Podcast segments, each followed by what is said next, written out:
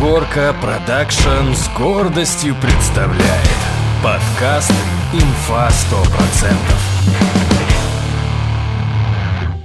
Заправку. Багажник открыт, ребенок с женщиной выскакивает из машины, капот открыт, и я там что-то баслаю. Ну ты черт. Я черт, конечно. Я, ну, в итоге завелась, я все...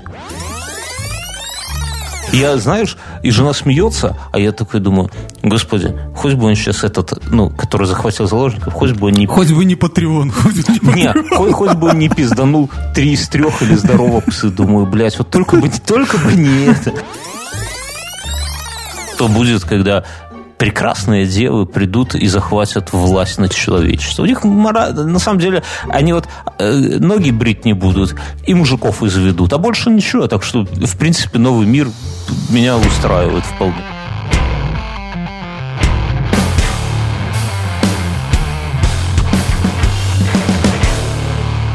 Как здоровье? Традиционный вопрос. Хорошо. Жив? у тебя?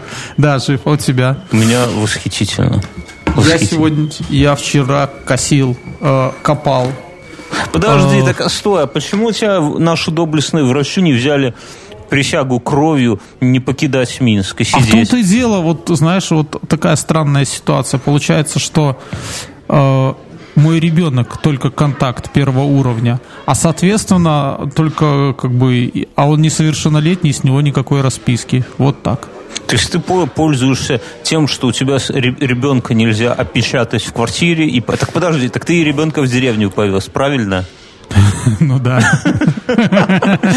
Ох, шульмец. Вот понимаешь, вот когда вот, вот все думают, блин, ну как так? Вот вирус, он же, если вот люди тупо перестанут контактировать, он же сдохнет, да? Так понимаешь, мы, мы же не контактируем, мы и так все одной семьей. Ну, то есть ты понимаешь, что тут ну, в любом случае полумера. Что, и на да? дискотеку не ходил на сельскую, что ли? Нет, а что нет, нет. Мы даже, мы даже калитки все закрыли на участке. А калитки ну, есть? Вы да. и, и значки такие поставили, там, ковид, 5G, Билл Нет, Гейтс. просто огне, огнемет, огнеметчиков выставили. А пока мы отсутствовали, и мы порадовались, понимаешь, тут все как бы как звезды легли. Какие? Так, Куда звезды легли? Э, ну, звезды на небо.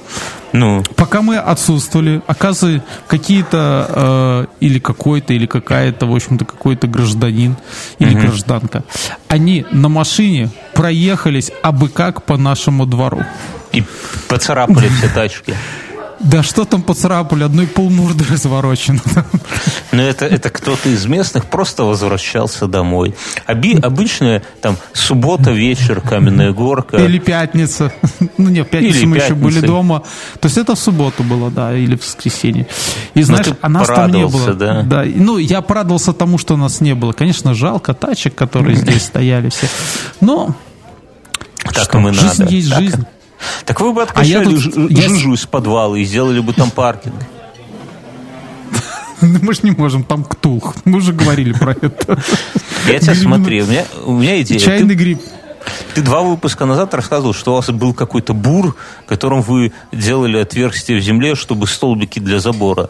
Вы закуйте кого-нибудь в клетку стальную, да, чтобы ктулху его не сожрал. Спу... Знаешь, как, как улом аквалангистов спускают? Спустите в подвал туда, и пускай он просверлит до метро дырку, и вся ваша вода, все ваши беды и ктулху сбежит в Минское метро, стечет, а там он с роботом Олесей вступит в неравную... Робот Олеся это такой робот Бур, который роет в Минское метро. И они а сейчас в... роет туннель к Балтийскому морю. Они там вступят в неравную хватку. Олеся, конечно же, победит. И японцы или китайцы на эту тему, у же там китайская железная дорога еще пролегает, да? Они нарисуют комикс на эту тему. Ктулху против белорусского, э, белорусского робота Олеси в метрополитене под Каменной горкой. Мне кажется, это отличная тема. Просто на путях китайской железной дороги. Да, Годзилла сосет, прямо скажем. Ну и что? Так что, у вас а, поймали стервеца? Еще и в чате не писали. Ты, ты может, на а, тебя подозрение? Тебя не было, понимаешь, кому выгодно, да, такой вопрос возникнет? А. Кто не пострадал? А я вот еще такую штуку подумал, вот всю дорогу ехал, как бы не забыть. Вот там площадь комнаты помнил и вот это. А зачем площадь комнаты? Э, Я там одну комнату модернизирую, мне нужно просто сколько материала то заказать. А что значит модернизирую? Линолеум кладешь? Нет, там была комната, и в ней стояла одна часть печки. Я уже разобрал и хочу сделать там спальню. А, ты же гугенот, ты же печи рушишь. Хорошо, да, да. Ты против славянской традиции, я вспомню. А как ты рушишь? Подожди, ты... Обычно люди как Она, рушат я печь? же тебе говорю, она прогорела. Мы с ребенком разобрали ее за два часа, потому что берешь просто кирпичи, снимаешь вверх, и он как бы, ну, он уже все. То есть Вы такие уже- шельмецы, что что угодно за полчаса с ребенком машину разберете за полчаса соседскую. Думаешь, начать диски снимать? А самый младший пускай катит и к жене в машину, а жена такая, знаешь, на газах стоит. Не, ну, я тебе серьезно говорю, как раньше рушились печи, знаешь, приходит мужик в дом пьяный, и понимают, что борщ пересолен. Он берет чугунок с борщом и с размаху лупит им в печь, и печь рушится. Нет, а это вы не пьете. каких-то сказок начитался. Да я так и Потому вижу, что так, так никогда никто не делал. Во-первых, чугунки дорогие, они раньше глиняные были. И поэтому печь не рушится. А с другой стороны, если у тебя уже такая печь, что в ней щи киснут, То нафиг она Да. У меня был Это- одногруппник, он в общаге, когда выпивал, у него был такой э, телефон э, Siemens, такой округлый, я не знаю, М55, что ли, уже не помню. И он его со, всей, со всего размаха, говорит, а, не от злости, а из какой-то такой, знаешь, гус- гусарской удали, говорит, а теперь смотри, ну знаешь, у каждого есть какой-то набор приколов, что он делает, когда пьяный. Я там сальто пытаюсь сделать, там кто-то на гитаре какой-нибудь там этот э, латинскую мелодию играет, кто-то там блюет лежа на спине, а вот он говорит, смотрите, и берет этот телефон со всего маху об стену, а тогда, ну, телефон прямо ценность была. И он разлетался, ушент, кажут, что по-белорусски, да, вот на, на, на, э, на, на детали. Но у него был такой прикол, вот этот корпус округлый, да, и такой пластик, что он не бился, он, он отщелкивался, там все детали, аккумулятор в одну сторону, там материнка или как она, плата в другую, части корпуса в третью, тогда, позже можно было корпуса менять еще на телефонах, да, и он все это собирал, включал, он взрывал, смотрите, щенки, типа, какой телефон. Ты, помню, так с пейджером однажды проделал, ну, примерно Ну, так. все, давай, про Ну, ну. пейджер, давай забудем. Ну, Что- короче, что было. едешь ты, что ты, что ты не боялся забыть? Я подумал, мы сегодня вступили в дискуссию с продюсером. С твоим Я- продюсером. Да, с Тогда уже давай продюсером. называть сопродюсер. Мы так жен называем, друзья, если что. И это.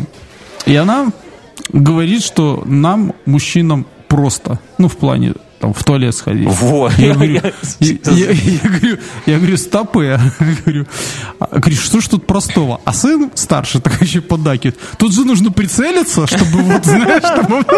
Молодой еще, какие-то А да, прицелы а я такой, знаешь, эту тему подхватил, ну действительно, надо же целиться, да, а у них все, автонаведение, сел и все, бух. Никаких сложностей тебе. Ну. И стульчаки эти вечно просто опускай. Все, а у нас тут подыми его, там, в общем-то. Ну, Я не Потом- понимаю. Я считаю, что, знаешь, кому надо, тот пускай поднимает. Мне и так нормально. Не, Не, ну, подожди, то есть ты на стульчак льешь? Да не, ну я. Ну, знаешь, в общественном туалете, знаешь, иногда к стульчикам лучше не притрагиваться. А я, что- на- я наловчился э, носком ботинка. А потом кто-то жопой туда садится. Ты считаешь, Нет, что ты я его мы же это обсуждали. ударил? Тот, кто хочет сесть гигиенически чисто, должен себе гнездо свить. Там такой Во, во, поэтому скоро в мужские туалеты вот тебя наслушаются. Это вот поколение инфантилов Мюнхгаузен, таких как ты, гнездо, свить, чисто. Там, туда ты, наверное, как Лебедев, еще туалетную бумагу кидаешь на, на воду, чтобы его не забрызгало бедному жопку. И потом в итоге у нас мы... Я так, я, так, я так кидаю, когда хожу орлиное гнездо. Вот, мы так скоро доебемся Потому что там высота большая, понимаешь? Там Да, в любом случае. Что, и что? Мы скоро доживем до того, Мюнхгаузен, что мужские наши туалеты очереди будут похлеще, чем в женские. У них же тоже А я думаю, что не будет мужских и женских туалетов. вообще не будет. Ну, ты Мы захватим раз- женские В прошлый раз мужские? рассказывал нам, что ты читал там один форум одних гражданок. Они хотят всех либо мужчин, либо месячные отменить. Это мы про этот самый, на, на стриме на, на, на прошлом обс- обсуждали как раз эту тему. Что будет, когда прекрасные девы придут и захватят власть над человечеством. У них, мора- на самом деле, они вот э, ноги брить не будут и мужиков изведут, а больше ничего. Так что, в принципе, новый мир меня устраивает вполне. Тут как тоже задолбался я малость. Окей, я на этих выходных Мюнхгаузен погряз в приключениях. Вот вообще, тут все стало... Я понял, что они будут полны приключений, потому что я решил освоить бензиновую газонокосилку, он же триммер. Я понял, что это вот это неспроста. И все началось с того, что бензиновой газонокосилке нужен бензобак. Надо заправлять бензином. Надо, да, надо заправлять, нужна канистра. Я вначале поехал в строительный маркет, мы с тобой обсуждали, и там да. канистра какая-то, вот, ну, спаянная из говна и палок, из алюминия просто, и с какими-то наплывами отвратительными. Маленькая, на 10 литров, и стоит прям денег. Прям типа 25 баксов стоит. Я такой, блин, да не жалко 25 долларов, но жалко, что она выглядит как говно. Ну, блин, если бы я умел паять алюминий, я не знаю, что это за скилл такой, но вот если бы я умел, я бы спаял лучше. И, и прям, а денег как за большую стоит. Окей. Я на, на утро, а с утра мне надо было, во-первых, купить канистру, потом поехать к родителям на дачу, у них забрать косу, а потом к себе на дачу. Такой вот план, знаешь. Я еду за канистрой на заправку и думаю, я же куплю канистру, а как мне ее потом заправлять? Это что, мне в очереди стоять? Ни хера, я сразу занимаю очередь, иду, покупаю канистру. Ах, хитрый в, в, военную, такую военизированную канистру с тремя ручками. Видно, чтобы сразу три доходяги солдата тащить ее могли на 20. Знаешь, что эти канистры придумал? Ну? Ганса не хватает. Фашисты. Подожди туда. Алиса, кто придумал канистры? Канистра была изобретена немцами в процессе секретного проекта по заказу Гитлера около 1937 года. Ответ нашла на мастерок live journal.com. Вот эти военные Слушай, армейские ну, канистры во время, Я во думал, время Второй, Второй мировой войны они э, это были э, как бы такой алдовой добычей такой, когда типа ты тырил у фашистов. Офигеть, я, я не знал, ну окей. Хорошо. Они, они, понимаешь, у них есть, ну, канистры разного плана были у всех. Там были плоские, круглые, вообще ну, какой-то, ну, а хлам. В чем, в, чем, в чем ценность? Почему вот именно эти? А, смотри, во-первых, у нее есть ручки, там что-то наливать. А она этого плоская. не догадались другие ручки Смотри, сделать? она плоская, ну. и э, их, когда там ты куда-то протаскиваешь ползком, угу. их можно друг с другом сцеплять. То есть тащить паровозиком плоский их не пробивает. Э, и за счет ручек и там какой-то наполняемости они могут плавать.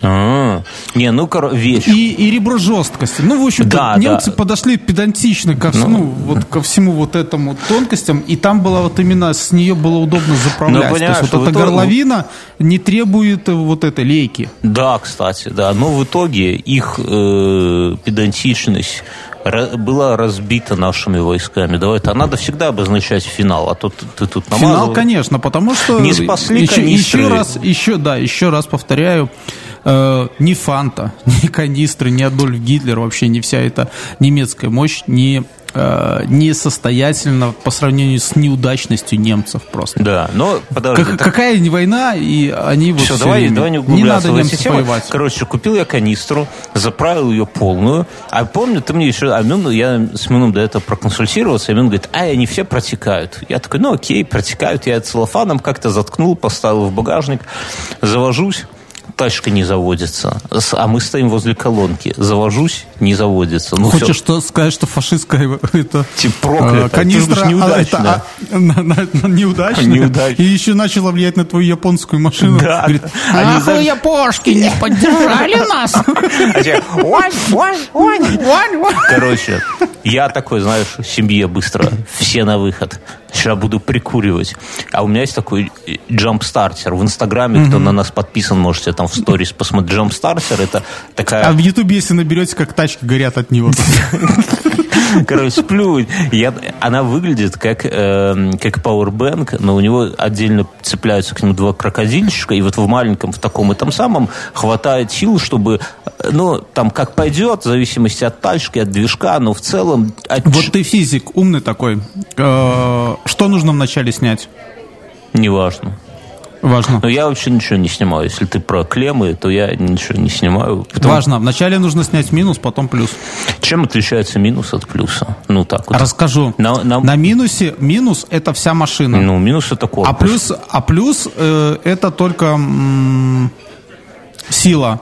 Соответственно, если у тебя вдруг ты снял первым плюс, и он куда-то упал, это я тебе как человек, который спалил всю проводку в машине говорю, вот, то он у тебя коротнул всю машину. А если ты снял в начале минус, и он куда-то упал, то ничего не произойдет, потому что плюс э, только на аккумулятор. А вся остальная проводка идет через минус так, по всему. Алиса, какую клемму с аккумулятора нужно снимать первой? Если рассуждать с точки зрения безопасности батареи, то нет разницы, какую клемму снимать с аккумулятора первой, но мы настоятельно рекомендуем придерживаться правила. Первым делом снимается минусовая клемма. Если что, это не мое. Читала с... Слушай, второй раз она на твоей стороне сегодня, Мюнхгаузен. Или ты подготовился, или я не знаю, но окей, хорошо. Я, короче, ничего не снимаю, накидываю сверху два крокодила, завожусь, она стартер маслает, не заводится. Я говорю, надо подождать. И я такой чувствую, знаешь, что на заправке уже начинается какое-то напряжение такое. Чувак с канистрой. В воздухе летает. Да, да, да, чувак с канистрой. Тут еще, тут еще бензовоз подъезжает. Нет. Чтобы закрыть всю заправку. Багажник открыт. Ребенок с женщиной выскакивает из машины. Капот открыт, и я там что-то маслаю. Ну ты черт. Я черт, конечно. Я, ну, в итоге завелась. Слушай, а согласись, вот не хватает, как вот в старых советских фильмах, да и, наверное, в американских, вот этой Г-образной э, Ручки, да? Ручки, что спереди. Чтоб Не типа стартануть. да, Ох, просто туда воткнул. так. Я, я сейчас до бензокосы дойду, там что-то похожее же есть, да. Короче, завожусь, еду к своим, а там косилка, она собрана. Понимаешь, собрана. И а у меня э, седан. Понимаешь, седан. А сзади два, давай, будешь подваривать. Я еду, еду. Косилка собрана, собрана. Не, ну просто, чтобы все понимали, что косилка, она э, дура такая здоровенная, ее надо протягивать через багажник в салон, а у меня в салоне ребенок и жена сидят. Но это полбеды. Кое-как там переформатировали жену с ребенком, протянули эту газонокосилку. Ну, газонокосилка, в смысле триммер, длинная фигня, на конце которой вертится это самое. Но проблема в том, что я, наслушавшись тебя, я, как потом выяснил, забегая вперед, не закрыл канистру. Ну, понимаешь, и оттуда воняет бензином, просто весь салон провонялся бензином. И, и жена такая... Так типа, подожди. Так она протекает, ты ее не мог бы Так закрыть. вот ты сюда слушай, уже дома, когда доехал, я нормально, когда поставил, там так закрывается, что успеваю пальцы убирать. Она не то, что не протекает, она тебе пальцы оттяпает. Но я-то этого не знал, я ее закрыл по-еблански, неправильно. Я всю дорогу, пока ехал, бензин испарялся. Жена мне на середине пути сказала так, открывай окна, мы везем ребенка, или катись-ка ты нахер со своим бензином, это опасно. Я так Где моя Ярис? да, да, да. Я, так- ну, короче, кое-как с открытыми окнами там, ну, доехали, в общем, доехали. Я хочу сказать, что бензокоса даже в Ярис влазит. Бензокоса может и в Ярис, а что ж твой культиватор не влез в твой, в твой джип, а, Мюнхгаузен? Что ты подавился? Жадный? Потому что эта песня хороша, начиная сначала, я тебе объясняю. Во-первых, там высота. Я сегодня шел по, ехал по улице, у себя по деревне, видел, как дед с культиватором так мощно поле культивировал. Думаю, У меня, у меня не культиватор, у меня мотоблок. Ты- Тебе культиватор надо. С такими зацепами вместо колес. Алиса, чем отличается культиватор от мотоблока? Мотоблок более универсален и подходит для больших участков, культиватор легче по весу. С ним может управиться даже женщина. Более Понял, Мюнхгаузен? Даже женщина может... Так а что ж ты себе не купил мотоблок-то?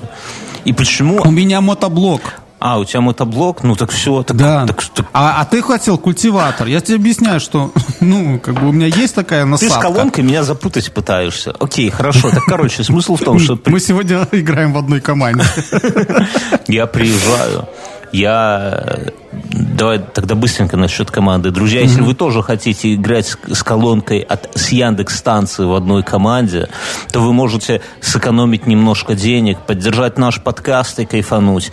Э, на сайте Беру.ру при покупке Яндекс станции большой или маленькой. Вбивайте промокод INF100 и получаете скидос и можете вот точно так же, как, как и мы, получать всякие ответы, слушать музло, медитировать, утренние шоу-таймеры, игры, вот все вот это вот с, по- с помощью Яндекс-станции, Беру.ру. промокод инф100. Короче. Слушай, я вот... Я не... Ну, да. Сейчас перебью.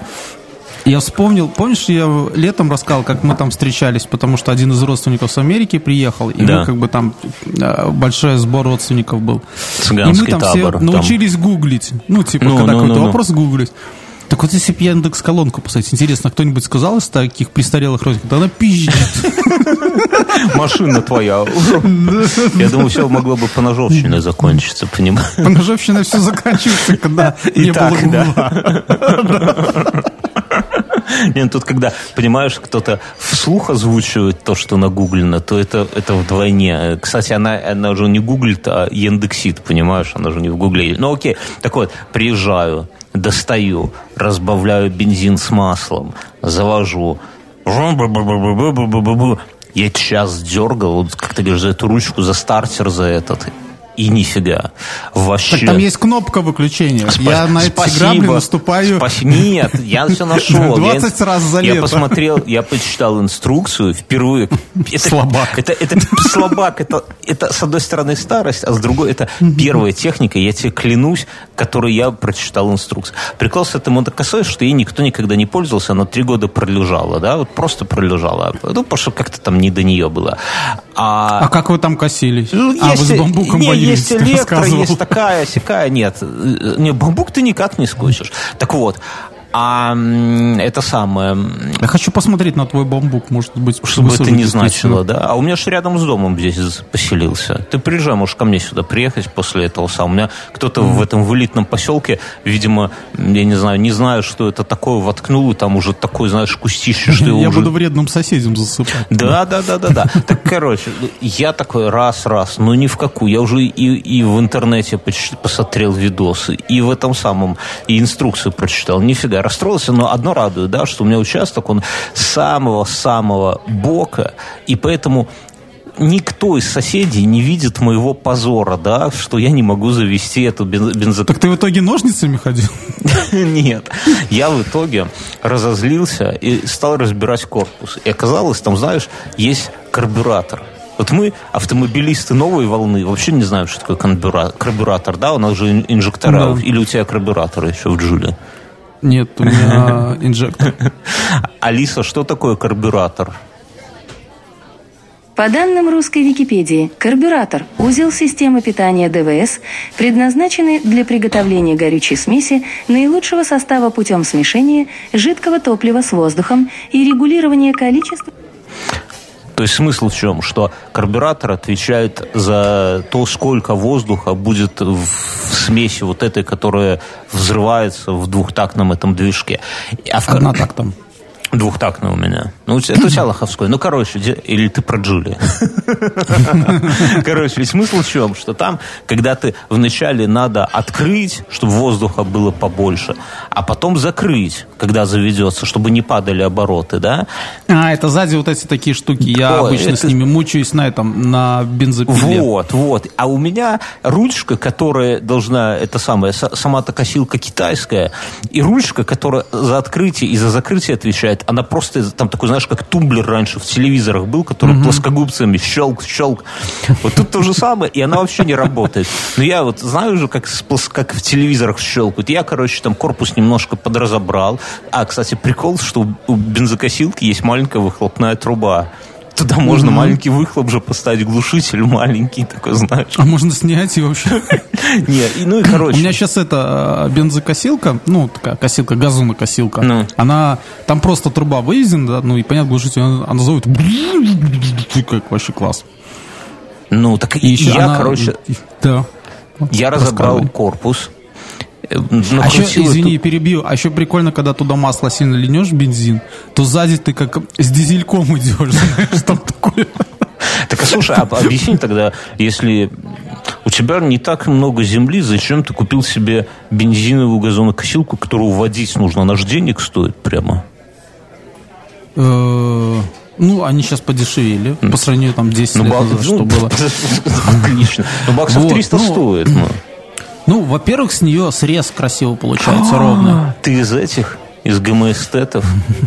Срез красивый из гугенотов. Ты печь разобрал и на, нахваливаешь срез травы Мюнхгаузен. Тебе надо а потом забрать земельку смотри, и отдать я тебе расскажу, семье какой-нибудь а, православной. Это еще, еще как, конечно, а, от продюсера посыл. Потому что когда ты э, Жена косишь... заставила, так и скажи. Да, ну я же говорю. продюсера посыл. Когда ты э, косишь э, вот этим триммером, ну, траву угу. высокую, ты ж лентяй, ну, как все ну, лентяи, да. да? То есть, когда, когда ты уже не можешь до туалета добраться уличного, то тогда начинаешь Слышь, косить. Туда? Его. А, я понял. Все, окей, хорошо. Вот, и э, ты это, и трава длинная, ну и фигня получается. И тогда, получается, моя жена, она же продюсер, начинает собирать ее граблями. Вот. И ее это достает и жутко бесит. Потом мы собираем какие-то кочки с них, потом эти кочки куда-то там вывозим. И, ну окей. Ну, ты, да, то есть ну, у нас большой участок, соответственно, когда ты косишь, много такой травы. А тут собирается а. В газонокосило, да, тут все собирается, либо мульчируется, она в такую мелкую Нет, так труху. Купил бы электро. Ты понимаешь, дело в том, что у меня участок так в одну сторону задолбешься ходить, потом в другую. Электро это э, делать эти цепочки с удлинителями, да ну нафиг. Я сейчас про удлинитель, у меня отдельная история, как во всем кооперативе свет пропал. Крючок в будущее. Короче, я в итоге завел ее сам не веря как. Я, я там уже mm-hmm. и, и свечу знаю, что там наждачкой протирал, и спичкой грел, и что там только не делал, но завелась. И потом завела... Слушай, ну ты чувствуешь, как у тебя опыт, как у тебя там нейроны, как хотелось взять ее просто за вот эту штуку и лупасить по бетону просто. А печь, если бы была печь, понимаешь? Ну, короче, не, ну, я тебе скажу, я понял, что я хочу себе купить мотоцикл, потому что вот это вот, когда ты на ней газуешь и, и чувствуешь, как движок такой я, это, это просто кайф. У меня никогда не, у меня уже бензопилы не было, я же нормальный семьянин, да, я не из припадочных, мне в семье бензопила не нужна. И газонокосилки тоже бензиновой не было. Ребята, даже если у вас нет удачи, даже если у вас нету газона, я Купите вам... бензопилу. Купите, нет, нет, бензопила не надо, опасно, то потом будут это... Нет, бензопила меньше, ее можно в седан положить. Потом какой и когда вы шашлыки приедете, все сидят такие уже углюют, вот вы достаете бензопилу, и начинается веселье. В зоне X будут показывать. Сегодня на окраине Москвы там Марина захвачен, найден этот убийца с бензопилой. И он такой, чук. Я, кстати, можно я сам себя перебью? No. Мы сегодня, когда записываемся, а, вру, вчера в Москве в банк, в один из, из банков ворвался какой-то псих, который захватил заложников, пил вино там и требовал к себе позвать Ольгу Бузову. И мне жена это говорит. Ну, а там, а знаешь, откуда известно? Потому что один из чуваков, из заложников, прямо в этом самом, у себя в Инстаграме вел стрим в онлайне, понимаешь? И я такой, я, знаешь, и жена смеется, а я такой думаю, Господи, хоть бы он сейчас этот, ну, который захватил заложников, хоть бы он не... Хоть бы не Патреон. Не, хоть, хоть бы он не пизданул три из трех или здорово псы. Думаю, блядь, вот только бы, только бы не это. Поэтому, Мюнхгаузен, когда ты говоришь, что там покупаете бензопилы, я говорю, не надо, Мюнхгаузен. Потом найдут какую-нибудь маньячилу, и это самое, и, и потом будет делов. Вот. Эм, я что это сам. Кстати, на, на, насчет разнообразия наших слушателей, друзья, есть я запустил отдельный проект, отдельный, где наши слушатели приходят в гости и рассказывают всякие э, офигительные истории. Он называется «Будет интересно, инфа 100%». К нам уже приходил Антон Поздняков, вы уже слышали его выпуск. Вот продолжение, это один из выпусков. Я прикреплю концу этого подкаста. Просто вам, знаете, такой пробничек, как вот у девушек бывают там духи и так далее, а отдельно будет ссылочка для этого самого, чтобы послушать. Этот будет выпуск, там чувак ездил в Таджикистан запускать, сам программист, поехал в сталелитейный завод 10 лет назад, стали прокаточно запускать. В итоге, как там он ехал на три месяца, вернулся через год. А еще уже выпуск записан с депутатом Единой России, друзья. Это все наши слушатели. Поэтому, если у вас есть офигительные истории, во-первых, вы всегда можете постучаться нам там в телегу, в личку, куда угодно, если вы готовы прийти в гости, рассказать. Ну, знаете, просто прийти и навалить истории офигительных. Вот с вами что-то происходит, пожалуйста. И второй момент, кстати, если сейчас, поскольку проблемы с бизнесом у многих, да, то у нас есть э, э, такое предложение для всех. Абсолютно бесплатно мы разместим вашу рекламу у нас в, в Инстаграме, у нас в ВК и у нас в Телеге а с вас просто промокод и скидка для наших слушателей. Все, все остальное бесплатно. Это абсолютно. все называется «Псы для псов». Это акция «Псы для псов», друзья. Вы поддерживаете нас в тяжелое время, мы поддерживаем вас. Мюнхгаузен. Я пока ехал к родителям, дача моих, э, моих там же, где у тебя. Я вспомнил, как ты мне рассказывал, какая офигительная у тебя трасса. И я да. проклинал тебя, я проклинал всех колхозников, я проклинал всех на свете, потому что более душной трассы придумать невозможно. Люди тошнят 80 километров в час. Никто не уступает, никто ничего. Я пока ехал... И... Не знаю, я сегодня ехал, уступали все. Я, а я бы три видишь, раза ты, к себе ты на с пятыми номерами, ну, с пятым регионом. С каким пятым? Так. Я минчанин, я ж в Минске прописан, ты задолбал. Я, я так задолбался, я думал, я усну просто, потому что едут, вот тошнят. Тут, понимаешь, как будто у них какой-то приз. Они везут рассаду. Что ну, может, тогда это правда. Слушай, это, это направление дачников. И там все машины — это дачники. И они везут рассаду, стройматериалы. Я видел, как чуваки на, а, этом, на семерке Бэхи везли свораж... Э, свернутую с дугами на крыше, причем, знаешь, не, не на этих, не... Э, Теплицу? Как, да, теплицу. Причем двое задние сидели. Придерживали ее вот так.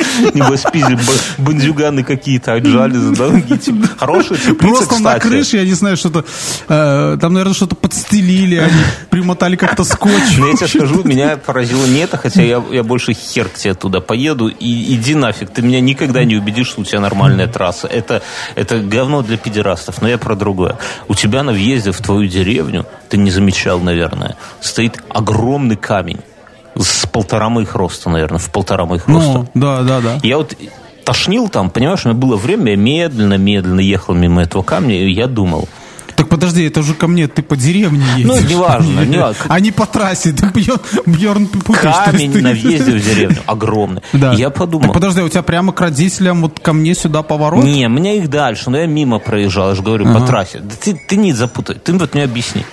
А нахера он там нужен? А слушай, его откопали, а возить его дорого. Вот. Соляру лучше продать на заправке. Я вот так и понял, что это местные жители, как бы как самое главное достижение вашей деревни, это все смотрите, ебать, какой мы камень откопали, как мы его сюда доволокли. Все, блядь, смотри. Слушай, ну... Бернский, ну ты иногда очень этот, а, противоречивая такая личность. Если мы отмотаем, не знаю, год назад, ты расскажешь, как, какая у меня отличная деревня, как здорово туда ехать, как люди Отлично. там все строят. Нет, деревня у тебя работящие, как мурав... это, муравьи там все строят. Но, но выкопать там, камень и вытянуть его на дорогу, типа, смотрите, все, ебать, какие мы молодцы, охереть охренеть просто. Камень. Да, это камень, знаешь, закладной. Его первым построили в этой деревне. Построили, да. Да. Он еще до этих, до Радивилов здесь был. Рюрикович еще не окуклились, а он был там, стоял. Его, как мне старший сейчас говорит, «Э, эти камни, это, ну, там, знаешь, фермер раскидывает там уже десятилетия эти камни по краям поля, э, ну, распахивает. И это, говорит, эти камни это все ледник. Так вот этот камень Бьернский ледник. А вы за ледником первую жить. Я тебе, ты сыну скажу, он молодой, он не понимает. Самые важные камни это те, которые вышли из почек. Вот это вот самые важные камни в жизни мужчины. С удлинителем какая история? Я уже заканчиваю. Есть бензо... Так подожди, ты завел в итоге? Я завел, и я выкосил. Я выкосил хер знает чего. Со всех сторон накосил. Но какой... Ну, ты меня разочаровал, я думал, ты леску забыл. А леску ты наматывал хоть раз на голову? Ну, я на ютубе уже посмотрел. Ты меня не удивишь, но меня другая история прикалывает. Возвращаемся к моей фразе о том, что сейчас благодаря ютубу можно, ну, там, не знаю, максимум за два дня стать широким специалистом. Да можно научиться с женщинами совокупляться, в принципе. А нет, с женщинами нельзя, это порнхаб нужен, извиняюсь. Ну, дело не в этом, а в том, что, кстати, вот такой, знаешь, момент, Я думал, что я не склоченный человек. Да, я понимаю, я, я такого впечатления не... Так не... подожди, когда ты подключал длиннитель, ты специально, это была часть склоки Не-не-не, я про Windows сейчас один расскажу. У меня, если, если помните... Физики мстят. Если помните эту... Ну, Физики мстят. Нет, если помнишь эпопею, у меня участок оказался... Ну, я намерил, что он меньше, и я кусок Но. участка отдал соседям. Да. Шириной 3 метра. На том... А у них бурьян зарос, Так да? вот там? ты дослушай, на том куске участка росла малина. Предыдущие хозяева ее посадили. Там молодые кустики. И мне еще жена говорит, ну, типа, давай выкопаем. Я говорю, ай, не буду я трахаться, выкапывать эту малину. Говорю, будем туда ходить, ну, по факту наша малина, да? Что ты думаешь? Подожди, у тебя как из-за груши началось, да? Так вот ты дослушай, да. Так малина же еще не зацвела. На, тех трех метрах, на тех, которые я оставил соседям, да, другим, одуванчики по пояс. Я не вру. Это какие-то адовые одуванчики по пояс. Соседи их не косят. Но зато малину выкопали и куда-то у себя там пересадили. И после этого ты рубанул этот... А? Нет, я не после. Я думал просто по- покосить там одуванчики, если честно. Потому что мне ничего, я бензина уже залил, я уже сам завелся, эту косу завел, я уже чувствую, я с другой стороны выкосил там пустырь, вдоль леса выкосил все там. Еще немного и в лес бы пошел. Но думаю, блядь. Ты должен теперь от забора до дороги косить Так, еще. так я знаешь? кошу, я, ну, бля, понимаешь, у меня там как таковой дороги нету. Я, кстати, в Инстаграм тоже все это выкладываю, и машины там не ездят, и поэтому там он как бы плавно поле переходит в лес. Ну, типа дорога заросла одуванчик. Я все выкосил, но вот на тех трех метрах, которые были мои, стали соседскими, где он выкопал малину, на которую мы еще хотели сходить, я уже не косил. Я думаю, ну нафиг, если ты уже нашел время малинку выкопать и куда-то пересадить новенькую, то ты уже найдешь, наверное, время и подкосить одуваны. Короче, удлинитель. Я же купил удлинитель в прошлый выпуске, я рассказывал, что я решил мне консультант в магазе посоветовал купить на рынке удлинитель. Такой, ты, хлопчик, лучше, ну окей. И купил в 4 раза дешевле.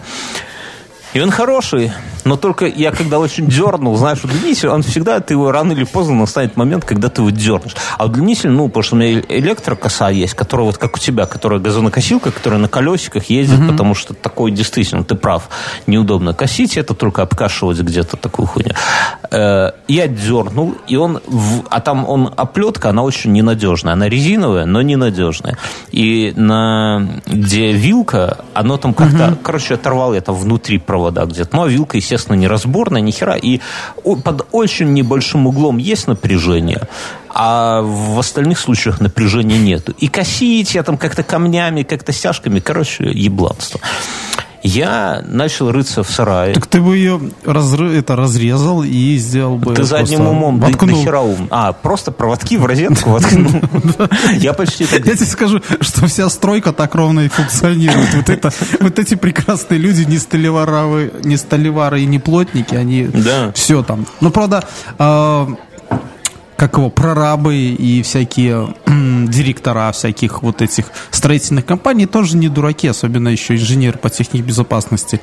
Они много где по стройке освещение ограничивают 36 вольтами. Правильно. И, и вешают просто, знаешь, такую трассу, и Так, каждый знаешь, может где-то посередине за- зачистить и повесить, в общем-то, на соплях лампочку, чтобы у тебя горело. Лампочку нужно после этого снять, потому что. Пиздец. Как, как э, это, розетки в кабинете физики. Помнишь, только там на двух лабораторных включают 220, и то физик с лаборантом 10 раз тебе скажут, внимание, 200... Завод, трудовика и физрука. Да.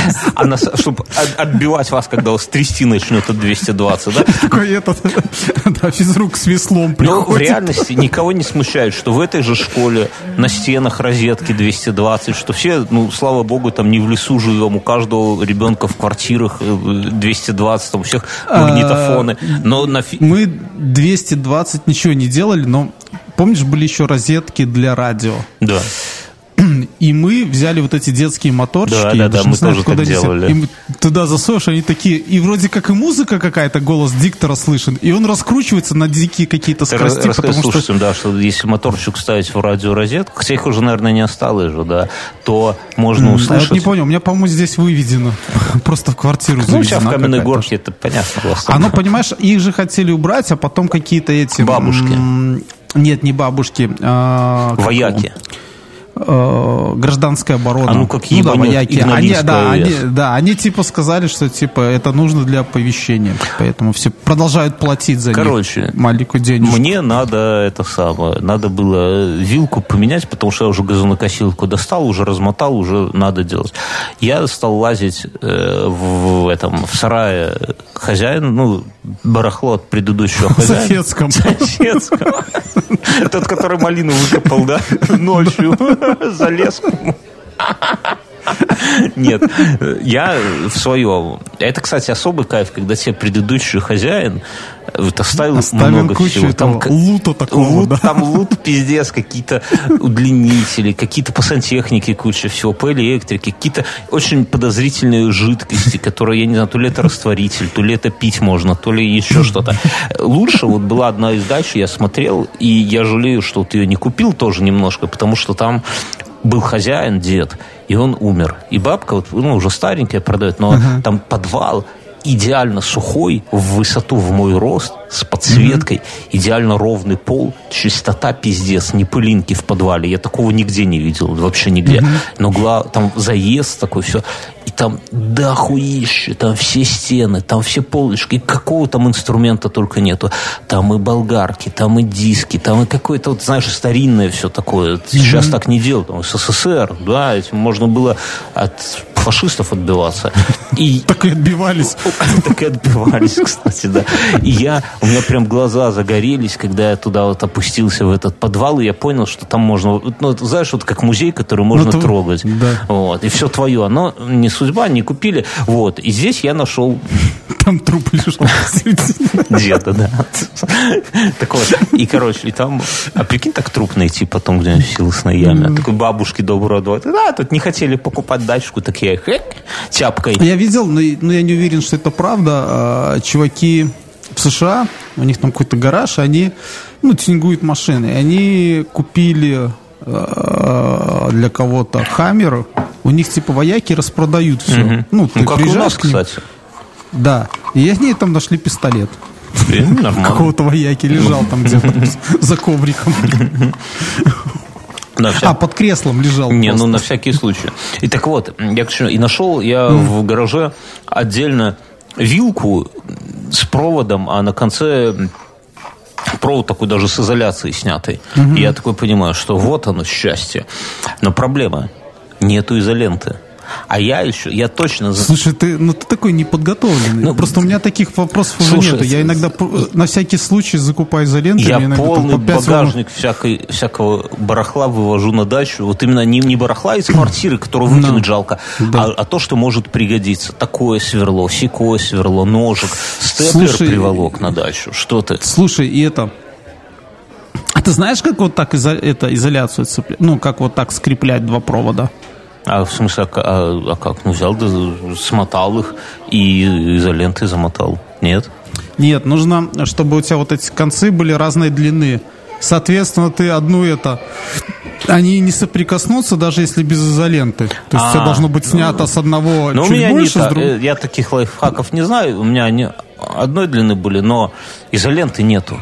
Я хожу, вот, знаешь, и меня изнутри вот это подмоет, где взять изоленту, где взять изоленту. А я точно знаю, что сантехническую нельзя, потому что ох, ебанет, Да. ох, ебанет. Вот. Но решил проверить. Нет, не, не- не решил проверить, не, а э, нашел, там есть, эм, как называется, наждачка такая свернута в рулоны. И она, что вот, у хозяина там, кстати, такой нормальный, с руками, эти рулоны были обмотаны изолентой, аккуратненько, чтобы не распал. Ну, все, я беру эту изоленту. Ну, вроде изолента, думаю, замотал, замотал, взял, включил, работает. Откосил получастка, потом что-то останавливаюсь, раз, опять заводиться, ни хера, нету электричества. Я иду, вроде все нормально, вроде все нормально. Смотрю, в доме электричества нету. Я такой, блядь. Ну, думаю, выбило, значит, эти самые ну, автомат, иду, у меня ш, ну, ящик, все вынесено на стол, mm-hmm. подкрываю, а там на самом счетчике нихуя не горит, а должна лампочка же гореть, да, и не показывает, ну, он электронный, типа, и не показывает. Я такой, пизда. Наверное, можно воровать. Воровать. Нет, я такой думаю, все, бля, выбило, наверное, по всему из-за моих этих экзерсисов с удлинителем. Я тихонько удлинитель прибрал. Такая, знаешь, вилка насолить все. Это а, бывший твой этот председатель, который там был какой-то, вот. У него это была вилка, чтобы просто насрать сразу всему кооперативу. Наверное. Скидывайтесь деньги на новый э, этот э, ящик электрический. Все, кооперативы все такие, нет, так все работает работает, он эту вилку. Угу. Хлыбысь и все, и как бы там никого света нет. И я жене такая говорю, слушай, дорогая, напиши там председателю Вайбер. Она жена с ним общается, Говорю, говорю, это самое, что типа, ну, что-то свет пропал. типа. А это грамотно всегда можно сказать. Да блин, она не, это неправильно вам написала. да, да, да, да. Да, так хотя. А, ну и председатель ответ отвечает. Авария. Устраняем. Ну, я говорю, у всех? Типа, да. Ты же понимаешь, это все из-за канистры. Так вот, как я это, эту же канистру покупал, я так понимаю, это... Я приехал... Тоже было несчастливое, да? Ну, смотри, я купил, и мне с этой, с газонокосилкой продали сразу, ну, как бы все в комплект шло, а, канистру на 5 литров. Такая черная, но пластиковая но она гипоаллергенная, как я говорю, ну, то есть она не контач, то есть... Да э, ладно. Вот. А и тебя, она тебя это... наебали? Нет. Ну, такая же продается к бензокосам тогда. Ну, то есть они пластиковые, они раньше. А с какого-то перепугу, ну, это не все заправки, а вот Белнефтехим не продает в пластик. Конечно, правильно, таких ну, маньяков. я такой, я такой говорю, ну, думаю, блин, я поеду, э, это канистра, там у родителей есть канистра, там железная, потом с ней ехать, думаю, Всегда хотел такую военную, вот эту, как мы с тобой разобрались, немецкого гения. И я это говорю, не надо давайте так такую... называть Мюнхгаузен. Нет, нет, ну, ну это же не он придумал. Вот. А, это, я говорю, давайте мне такую железную, там у них была большая на 25 литров, и была, по-моему, на 10. Ну, какая-то угу. такая. Я говорю, давайте вот эту на 10 или не на 10, очень неважно. Она, а, а сейчас скажу, насколько она была. На 10, наверное. Вот, она стоила э, 44 рубля. Детская, что ли, 10 литров? Это нормально и не покосишь даже. Не знаю, так там же в твою кос косилку лит это два стакана бензина. Два стакана, надо. как в том анекдоте, да, и все может еще в колесо пухнуть, да? Помнишь детский анекдот? Ну ладно. Так и этот. Они мне дают, я заплатил эти прекрасные деньги за эту прекрасную канистру. Я ее наполняю, ставлю в машину, и это ну и такая тугая вот эта закрывалка. И я такой думаю, ну блин, тугая разработается. Смотрю, а еще Принцип краска жизни. в районе. Тугая. Да, да, да. Это. И, и краска там, ну думаю, ладно, краска, бензин попал, что еще ожидать, китайская, пофиг. Все, поставил, и сидим мы в машине, я чувствую, что запах бензина есть. Я туда открываю, смотрю, а там даже пролилось уже, ну, пока я ставил, плеск... по ней текет. Да класс. Я Закурил такой, такой, думаю, что... А я еще даже... Я еще, а, это мы отъехали просто, мы хот-доги ели, мы отъехали на парковку. Ты ешь там хот-доги? В эти вот, которые месяцами там э, вертятся на этих самых... О, Мюнхгаузен. Нет, они месяцами не крутятся, потому что... Собаки, да? Я уже давно, я уже давно не видел, чтобы там когда-нибудь э, они крутились. Ты знаешь, что не сосиски, а собачьи писюны? Которые да, бегают да, да, там. знаю, поэтому люблю. Шутки у нас, конечно, заебись в подкасте, если кто-то решил это, первый раз узнать. Подожди, кому-то... Это кор, коровьи писюны идут на вот Подожди, этот корм собак. Кому-то, такой, знаешь, элитный, ты знал? Кому-то кто-то посоветовал наш подкаст, допустим, и кто-то решил послушать вот этот выпуск, но решил... С женой. Да не важно, с женой, с тещей. Но, но такой думает, сначала не надо слушать, потому что вначале они там будут намазать ткну... Что такое подкаст? Да, как обычно, да. Ткну-ка я в серединку, да, и тыкает вот на этот момент, где мы с тобой рассказываем. Так вот, ты знаешь, что вот эти э, вот косточки такие, которые денег стоят для собак, такие Ну, вот продаются в писюны, я зоомагазинах. знаю. Их с писюнов делают. И что? Ну, вот, Это как-то вот. хочешь женскую половину нашей аудитории по- подзадорить, что Нет. ли, я не знаю. Ну да, да, да. Ну, И это. И она пози- ну, я такой, ты ешь хот-дог, что уже Ха- порицаемо да, обществу. Да, да. А, канистра э, воняет. Я достаю ее, А наклоняю. ты такой думаешь, может, и это от хот-дога еще? А, да. Ну, с бензоправки. И я такой, оп, реально текет. Я такой туда возвращаюсь, говорю, знаете, у меня канистра. Она говорит, неси, ну, говорю, она вон там стоит, на, на парковке, на травке. Она хорошо пошла, позвала какую-то главную тетку. Та приходит, смотрит это. Я ее наклоняю, показываю, что там. Ну да, действительно. Начинает сама закрыть, потом говорит, а так эти, говорит, всегда еще там, со времен Адольфа Гитлера фашистская, что с нее взять? Фашистская, да. Говорит, вы туда целлофанчик. того и того, Тряпочку. другого. Вот, вот на этом моменте ну, мне рассказал эту историю, и я, собственно, поехал на завтра покупать канистру, и поэтому свою нормально и не закрыл, потому что я понимал, что она ну, течет и течет, это нормально для канистры. Ну, Вот. Ну, я-то мозгами понимаю, что канистра не должна подтекать, вот. И это... Ну и полная канистра бензина – это основа безопасности ее перевозки. хера себе А, этот самый. Ну, Ну, горят же пары, да, то есть э, вот. И человек, который говорю, живет «Слу- в доме, говорю, возра- где на первом говорю, этаже воз- Ктулху живет, рассказывает нам про безопасность, да? я говорю, возвращайте деньги.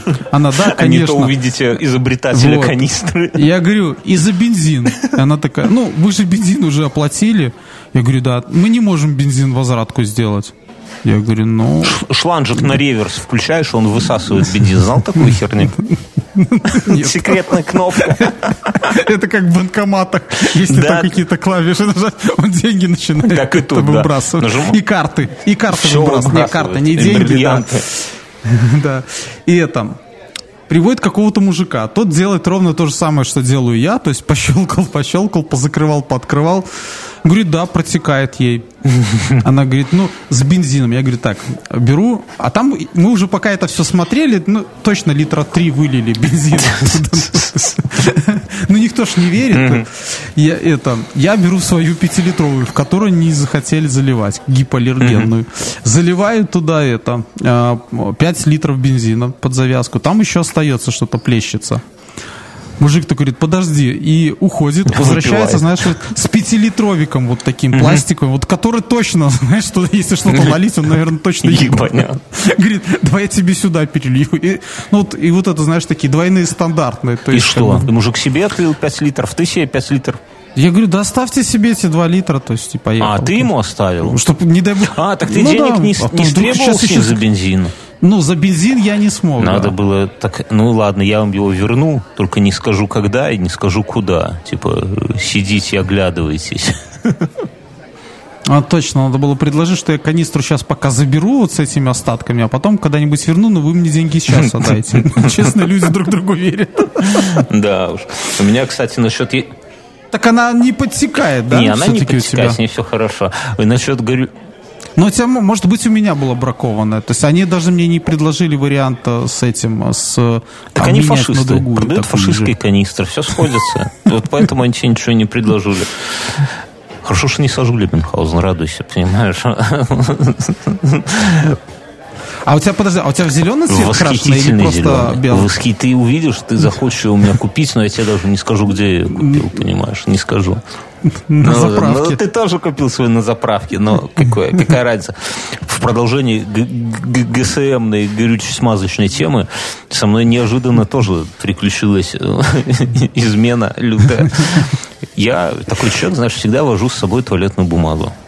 Вот в машине. Лопата и туалет, Я тоже. знаешь же. Я, я даже в Ну, рюкзаке в рюкзаке это ладно, я, но в, в этой самой в автомобиле всегда валяется. И у меня там рулон один валялся, ну, чтобы не соврать, года 4 в багажнике.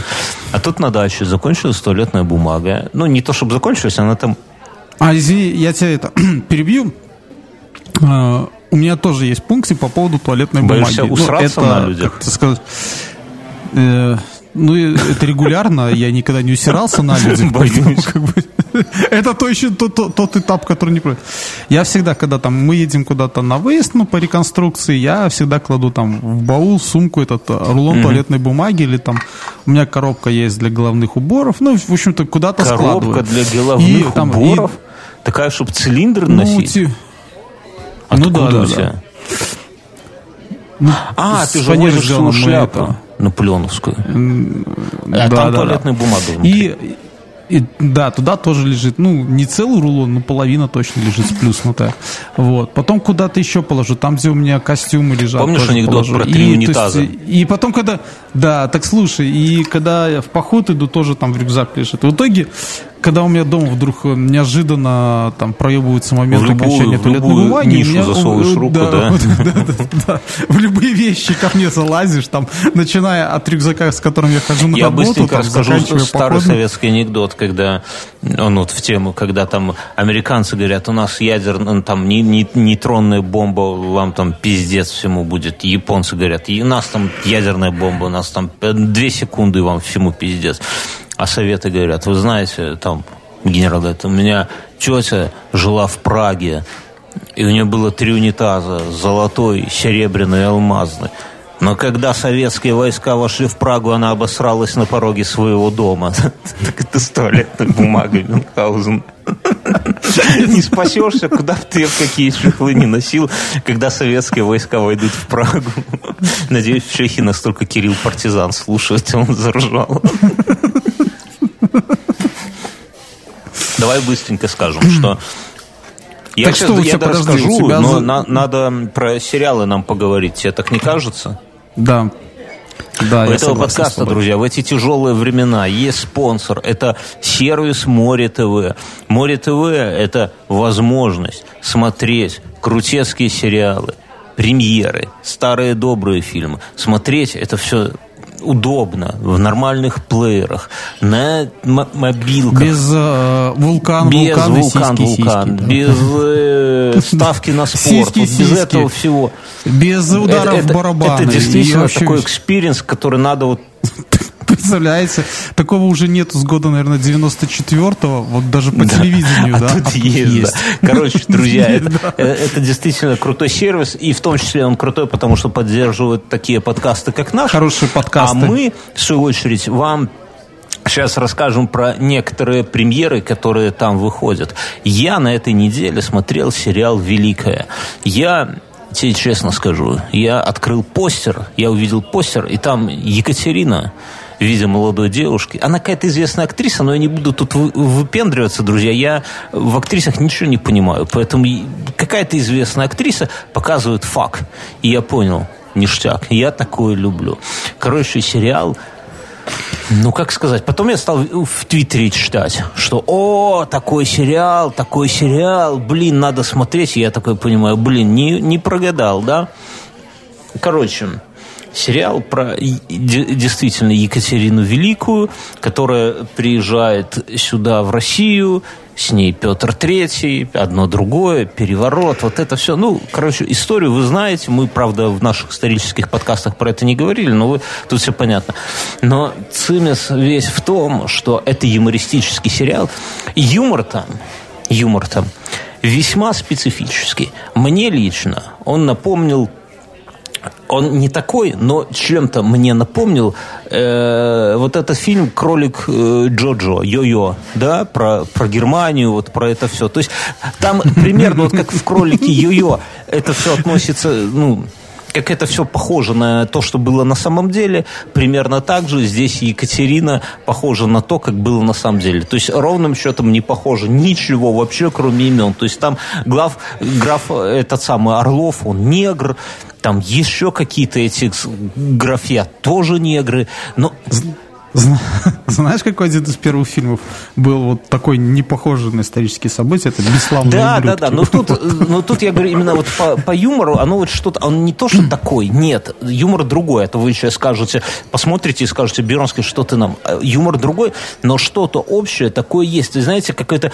легкое безумие, которое вначале ты так немножко, оп, ничего себе, когда там в первый, буквально там, в первом моменте там священник пытается проверить наличие девственности у нее, да, а потом, а потом ты втягиваешься, принимаешь эти правила игры, тебя уже, ну, по-хорошему веселит то, что и этот негр, и этот негр, думаешь, ну ничего себе, как эти тут друг с другом трахаются, тут убивают внезапно кого-то, то есть много какой-то жестокости такой, много странного юмора, и все бы это по отдельности, ну, наверное, немножко бы обескураживало, но тут оно в целом, и так, и, вот, повторюсь, надо в это вот все просто это принять, и, и, и тогда просто кайфанете. Короче, хороший, хорошая, крутая, с высоким рейтингом, сейчас сходу не скажу, к сожалению, с каким, с высоким рейтингом комедия, которая чуть-чуть основана на реальных событиях, но при этом, ну, смотреть прям удовольствие на фоне более других сериалов, которые все-таки немножко такие изъезжены, уже друг на друга похожи. Здесь я гарантирую, что кайфанете. Вот если вам нравится такой, знаете, юмор не совсем стандартный и слегка с такой легкой ебанцой, вот, друзья. Море ТВ, сериал «Великая». Что смотрел ты? Я смотрел фильм «Расправа». Это фильм или сериал? Э, э, сериал.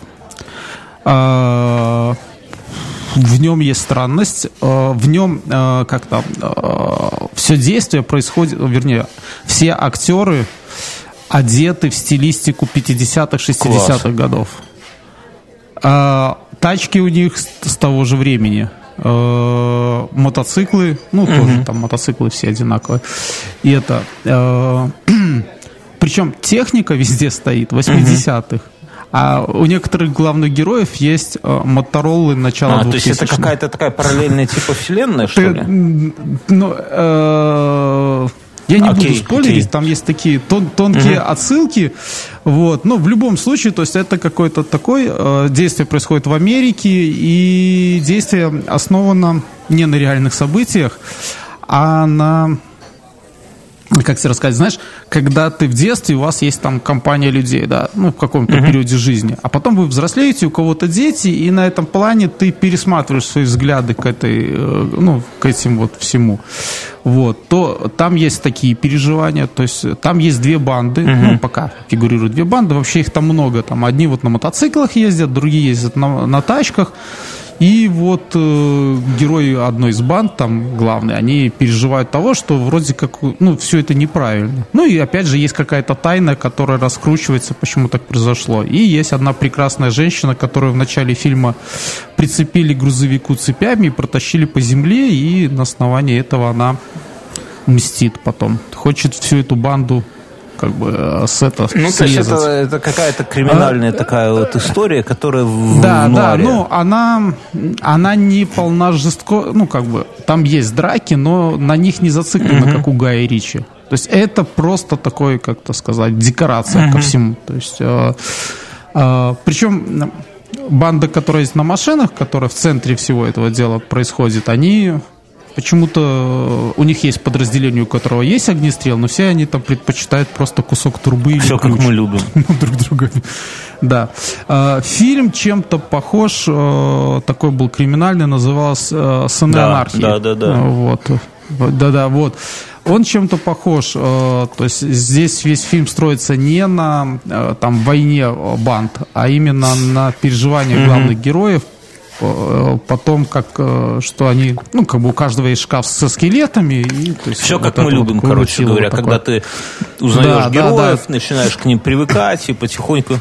Ну, опять же, очень классная стилистика вот этих э, там одно, ну, у главной банды, вокруг которой все крутится, у них есть свой клуб, угу. такой здоровенный, они везде там э, по своей зоне продают билеты туда, всяким клеркам, полицейским и так далее. И, э, и там вот все эти женщины, получается, 50-х годов угу. наряды там такие откровенные, вот, ну, там танцуют. Э, и, в принципе, все. Такой жестокости ярко выраженной нету, кровища не текет там э, во все стороны. Короче, фильм «Расправа», фильм, говорю, сериал «Расправа», сериал «Великая», сериал, да. все это на Море ТВ, премьеры, там много еще всяких других крутых премьер, и, о, о, о которых мы вам еще расскажем. А мы продолжаем. Значит, я вожу с собой всегда туалетную бумагу, как и ты. Это, наверное, старческая какая-то история. Вожу в багажнике. И вот она закончилась на даче, хоть и, не начиналась. И из это, опять же, тебя перебью, да, это помнишь, автостопом С по галактике они постоянно возили mm-hmm. полотенца, да, так вот я бы, наверное, возил с собой постоянно вот туалетную бумагу. Я это, это знаешь, когда вот весь этот э, коронавирусный кипиш, помнишь, как он только начался, скупали гречку и туалетную бумагу. Я, ну, я тогда, конечно, купил. Я видел в интернете прикольное видео, а, чувак там где-то в Техасе, ну так, начало, заходит там в дом, открывает какой-то там шкаф, там висит куча uh-huh. оружия, и он начинает выкладывать оттуда какие-то дробовики, пистолеты, все так складывает, а потом в этот шкаф ровно по этим штукам расцепляет туалетную ну, бумагу. Я особо не кипишевал, я, я понимал, что у меня запасов на сто лет вперед. Ну, короче, и в, в этом самом, на даче закончилось, погоди. А, будь здоров, будь спасибо. Здоров. Я этот самый ты из багажника достал, закинул туда, все. А потом решил воспользоваться. И знаешь, я не буду в подробности вдаваться, но чувствую что-то не то. Знаешь, такое... Вот есть тактильное ощущение, вот кто долго курил, лет 10, вот там, вот мы с тобой, например, я уже много лет не курю, да, там, типа 10 лет уже не курю, даже больше, я уже не курю, то есть ты хочешь, это ты подводишь к возвращению к не, не, не, не, я, Нет, да? я, я напомнить хочу. Я хочу напомнить, что вот, вот если кто-то понимает, еще кто курил, тот вот даже вот у меня прошло там типа 12 лет, или я не знаю, сколько это много с тех пор, как я последнюю сигарету выкурил, но я до сих пор могу точно, ну вот на кончиках пальцев рассказать, как распечатывается пачка сигарет. Вот ты за этот язычок тянешь, снимаешь целлофан. Потом вот большим пальцем как бы чуть-чуть надламываешь, открываешь пачку. Двумя пальцами вытаскиваешь фольгу вот эту, да, потом аккуратненько первую сигарету тяжело вытянуть, да, можно ее зубами, можно как-то это самое и так далее. Да? Вот это вот ты помнишь вот до, до, до секунды, ну, до, вот на, на уровне ощущений, вернее, не на секунду, а вот на уровне ощущений, как это должно происходить. То же самое с вытиранием задницы, я вот к чему, что каждый человек это точно помнит, да, это, это всегда, ну, согласись, да? Это не, никогда да. не бывает сюрпризом, это все такой процесс, который мы делаем постоянно. Кстати, с курением ты куришь чаще, чем Сереж, но делаем это. И а, я не, это не помню, говорил ли, раз мы в эту тему удали. Я долгое время э, бродил, это, среди историков там подумал, ну, по Наполеонике, я подумал как вопрос. Очень, э, ну, раз, да, как подтирались. То есть, если мы там уже э, реконструием какой-то период, и когда мы там впадаем в полную дичь, то есть, что мы там э, конкурс, у кого самый историчный рюкзак, ну, чтобы там не было других вещей э, и так далее. Я говорю, а как подтирались? Ну, и там было соломой, ну, как бы всякие такие способы там я тоже так думаю, что типа не подтирались, а потом мылись. Не, уж лучше соломой, вот. И я потом, ну, а я там не то, что я нашел где-то это косвенно или, ну, там была просто отсылка к этому периоду, в общем-то, к какому-то более раннему даже. Оказывается, газеты, ну, такие, как у нас, там, может, другая немножко состав бумаги, они долгое время, ой, они начали где-то с 1600-го, с 1700 года. были, наверное. А достаточно быстро они Алиса, в каком году вышла первая газета? Газета под покровительством Ришелье вышла в 1631 году. Называлась она... 1631 год. Слушай, ты с ней точно в одной команде. Ты полностью это... Друзья, вот я, я клянусь, если вот сейчас кто-то, опять же, первый раз слушает, то он, может быть, у него мысль возникнет, что эти придурки, мы с тобой написали сценарий, подготовили колонку, все, да, и все тут так это самое интегрировали ловко, типа это самое. На самом деле вы же понимаете, что ну, мы не из тех, кто пишет сценарии.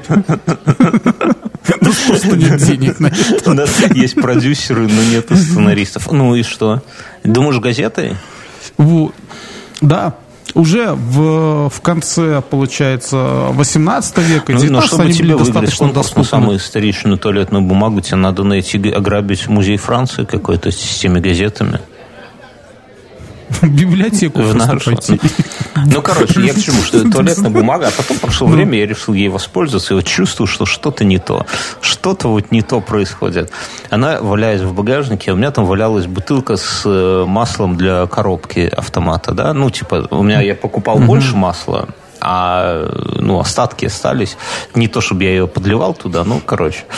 И она немножко разлилась, и, бу- и она полностью, рулон за все это время полностью пропитался и высох. И она, получается, бумага абсолютно гладкая такая. Она не маслянистая даже, она сухая. Да, то есть она высохла, ну, за три года, понимаешь? Но абсолютно гладкая, как целлофан. Вот ты, ты сейчас рассказываешь, и я в твоих устах узнаю японский автопром, в который постоянно нужно маслица куда-то подливать. Ну, знаешь, ты А, то, а то это твоя туалетная бумага напала Когда на твоя масло машина для- перешагнет Я- 14-летний рубеж Мюнхгаузен, мы будем еще записывать этот подкаст. Я думаю, что мы с тобой вспомним эту Слушай, ну, историю. И ты расскажешь, что ты там куда Моя, подливаешь. моя, моя прекрасная французская Француз. машина перешагнула Ты ее 12-летний продал рубеж. в Борисов, и она, ты дослушай, в Минск стыдно было продать. Воршу. Она, а это, она перешагнула этот рубеж, но она с тех пор ворша? Грамма лишнего масла Так она вообще у тебя она без масла ходила еще, скажу. Да еще давала немножко бензина. Нет, нет, она, нет, масло надо было подливать, я всегда Ну, лил ты ее уже хорошее продал, масло, не пытайся дорогое. мне ее продать второй раз. Да, я, я продал. Ну, а, проблема а, французов не В том, что они слили двигателе. 812 Проблема их год. в электрике. Там, да, там электрики. Там такие, как в Йорнске, там, то есть э, не пользуйтесь изолентой, там какой-то с, э, с наждачки снятой, там, наверное. Где, где-то, где-то она, наверное, перемотана даже этикетками с мишленовских э, колес. Там, знаешь, сбоку вот одрали вот это. Ну, короче, я это самое, я скажу так, что, друзья, я потом очень, я порадовался, что меня дома есть душ. Да, ну, на даче, потому что душ мне вот пригодился буквально сразу же. А жгло или как? Какие ощущения были? Давай Что? Ну, чтобы все знали, что вот что-то не то с туалетной бумаги. Жгло не, сразу ничего не жгло, вообще не... Просто воняло? Нет, просто ты пытаешься подтереться, а у тебя ничего не происходит. Я как-то отдыхал.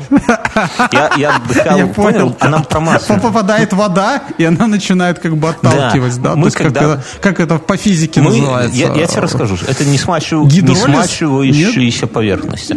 Мы, гидролиз это немножко другое, я уже не буду у колонки спрашивать. И мы когда-то отдыхали в Карелии на озере Глубоком. И там Особенность такая, что вода там супер мягкая. Бывает жесткая вода, бывает мягкая. Мягкая это пониженная кислотность.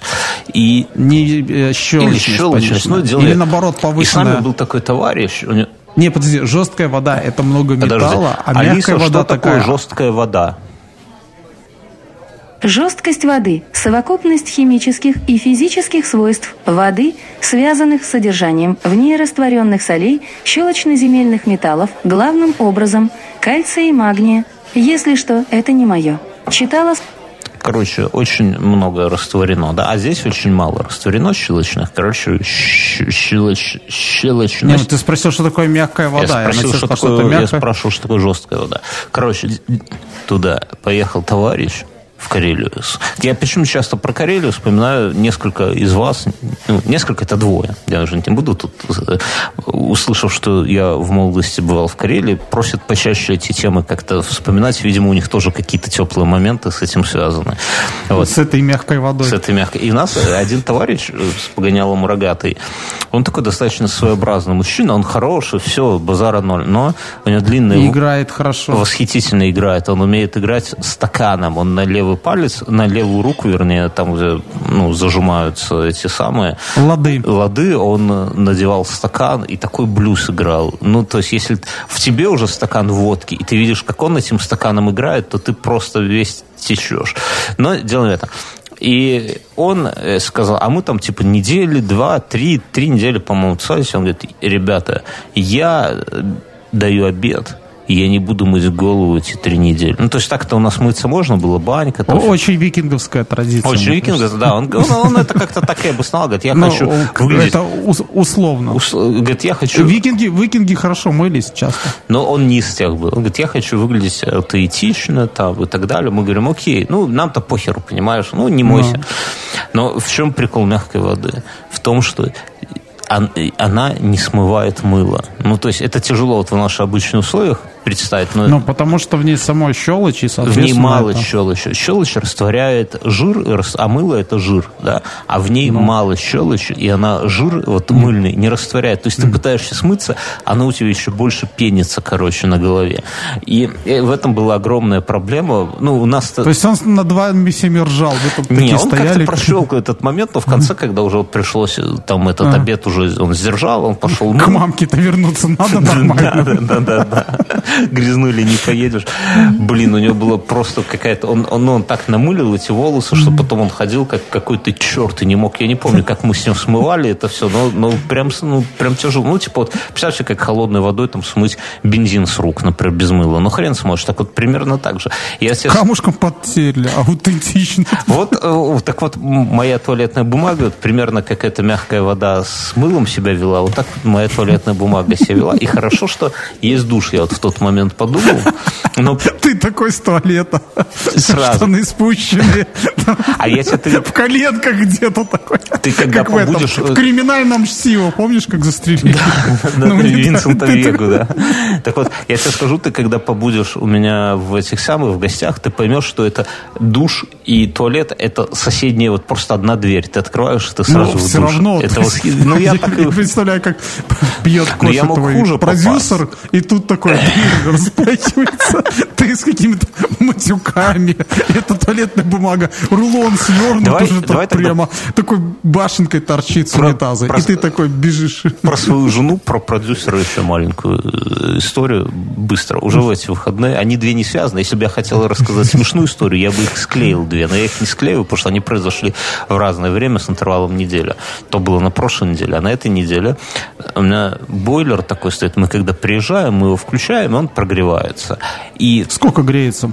часа четыре. Три-четыре часа. У меня три часа. Ну, да, долго, старенький. долго, короче. Да, долго. Ну, это, А ты его выключаешь, когда уезжаешь? ну, конечно, я обесточиваю. Я тоже таким был, потом не выключал, а сейчас выключаю, но у меня там есть кому включить его за Ну, два часа всё до моего удобнее. приезда. Ну, нет, когда приезжаешь, что душ не нужен, ты как раз поработал. Ну, короче, в этом проблемы никакой нету. Проблема в следующем, что бойлер, он, ну, типа литров на 30, и по-хорошему его хватает от настроя э, втроем помыться. Вот прямо помыться от души хватает. Но посуду уже не помоешь. Нет, на посуду у меня отдельный бойлер маленький. Посуда, они мне А. не связаны. У меня там в вода разведена по дому, все как, как в квартире. Ну, ну, Ну, у меня то же самое. ну, так- так- у меня один бойлер на все, не, а у 80 меня литров, отдельно там под раковиной стоит. Ну, короче, дело не в этом. А в том, что... Проточный или маленький просто? Не, маленький, наверное, литров на 20. Ой, на 10, наверное. Но, но он не проточный, Не, да? не, не, не проточный, обычный самый. То есть он там нагрел, там эко, хуека и держит. Вот сделано.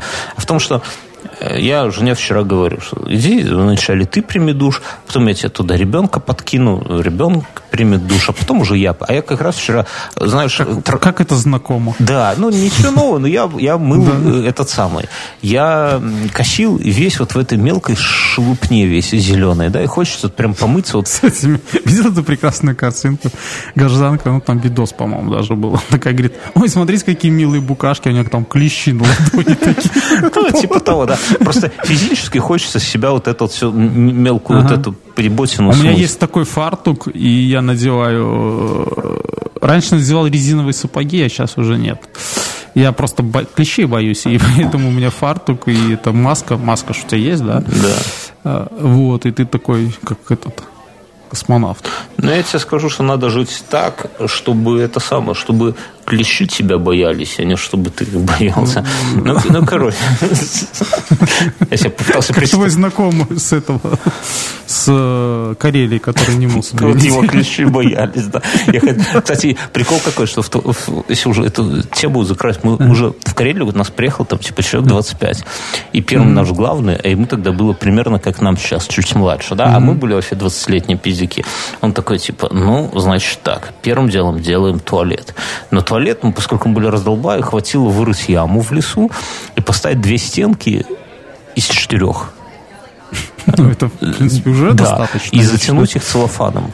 Но по-моему, никто из наших ни разу не сходил вот именно в туалет, как в туалет, а все ходили, потому что там, ну, понимаешь, это яма, понимаешь, когда яма в лесной почве вырыта непонятно кем и непонятно как, то шансов туда пиздануться в самый ответственный момент. А там же, понимаешь, ты когда гадишь, на тебя атакуют комары. Ты должен одной рукой mm-hmm. за что-то держаться, а второй, вот как в том анекдоте, а две эти, э, чукотский сортир, две палки, на одну опираешься, второй от волков отбиваешься. Тут то же самое, только ты еще коптишь беломором и веточкой от жопы отгоняешь этих упырей. Ну, короче, я не про то. И жена помылась, дочь помылась. Я потом дочь, у нас еще такой, знаешь, подвесной, типа как обогреватель, который дует теплым воздухом. Я с дочкой, mm-hmm. ну, чтобы ей кайфово, тепло. И, и я говорю, слушай, ну я уже пойду мыться. Жена, ай, посиди ты с нами, тут помоги там дочь, там пижама, туда-сюда. Сижу, все, все, уже темнело, уже темнело, уже все это самое. Я такой, ну, окей, типа, давай, э, пойду, пойду в душ. Жена говорит, ну, окей, ладно, все, мы, мы с дочерью ложимся спать. Иду я там беру беру белишку, беру полотенчик, это все иду в душ. И только выхожу туда, ну, там коридор такой в душе, слышу журчание журчание. Прихожу, течет теплая вода, которая уже не теплая, а такая слегка-слегка летняя. Короче, супруга, выходя из этого самого, из душа, забыла выключить горячую воду. Ну, и она ровненько вся, короче, и вытекла. Короче, вот так вот я помылся. Я прихожу, ну, мягко скажем, недовольный. Жена говорит, типа, а что? Я говорю, ну, бля, типа, говорю, теперь три часа надо ждать. Так иди, так иди лопух себе чайник поставь. Ну, жена удивилась. С кухни слей. Да, ну да, типа, нет, так там маленький. Ну, жена удивилась, конечно, говорит, да не может быть, чтобы три часа. Я говорю, ну, можно, я там, но там есть, типа, э, турбо-режим, я его поставил, и оно примерно за час нагрелось мне, но я скажу, что очень хорошо, что вот эти два события, когда я использовал промасленную туалетную бумагу вместо обычной, и то, когда вода закончилась в душе, очень хорошо, что они не склеились в одно событие, потому что иначе это было бы проблемой. Глаз такой дергаться стал. В конце... Так себе я дачничек. Так, в конце мы приветствуем э, новых членов нашего клуба Инстоклаб на Patreon е. Это клуб, где э, выходит отдельный подкаст «Один в темноте», который я веду, где мы выкладываем special ы, где вот сейчас будет появиться после шоу, которое мы записываем для каждого выпуска, где ну, много всяких кайфов, с одной стороны. А с другой стороны, это способ поддержать этот подкаст, сделать так, чтобы вышел следующий выпуск, грубо говоря потому что мы целиком полностью зависим от нашего клуба, так же, как мы надеемся, и клуб где-то на эмоциональном уровне еще на каком-то тоже зависит от нас. Итак, на этой неделе к нам присоединились Роман Бородулия, присоединился ПС Мастер, присоединился а, и все. Больше никого не присоединилось. Два человека к нам пришло, и мы традиционно благодарим людей, которые нас поддерживают от 10 долларов и выше. Это Пашко, это Денис, это Лена Волкова, это Костя Зуб, это Иван Колов, это Ктулху, это Евгений, это Калугин Владислав, Сергей Казанцев, Замбей Кези, Евгений Иванов, Иван Грозный, Алексей Ананев и Олег М5. Друзья, спасибо. Благодаря вам мы как-то держим, ну, не только вам, благодаря всему клубу, да, вот вашему. Это, кстати, беда, то дерево, которое я посадил э, как бы в, в честь Патреона нашего, оно захудало. Я думаю, во всем канистра виновата проклятая, которую... Спасибо. А, спасибо вам всем, я хотел сказать, а ты Бьерн дальше. Все, да, да, мы... Ты должен садить следующее дерево. Я посажу и не одно, я надеюсь. Я там клен один присмотрел в лесочке, я думаю, я его спасу. Все, уходим в после шоу, друзья. Ты пошел по наклону. Уходим в после шоу. Все, до свидос.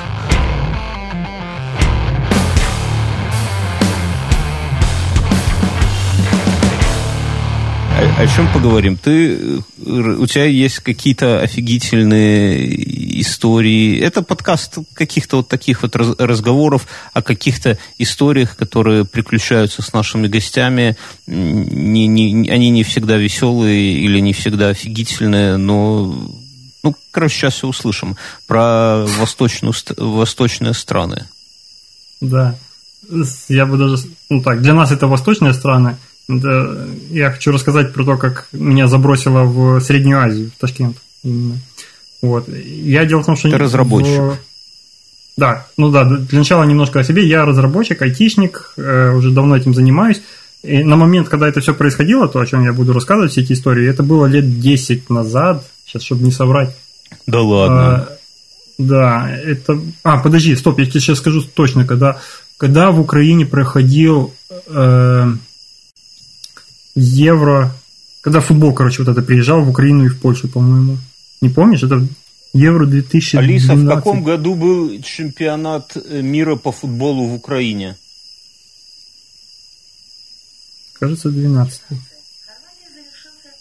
Спасибо, Алиса. Нет, Алиса не знает. Ну, вернее, она знает. Кажется, 2012. Ну, не... Я понял. Ну, давно. Вот.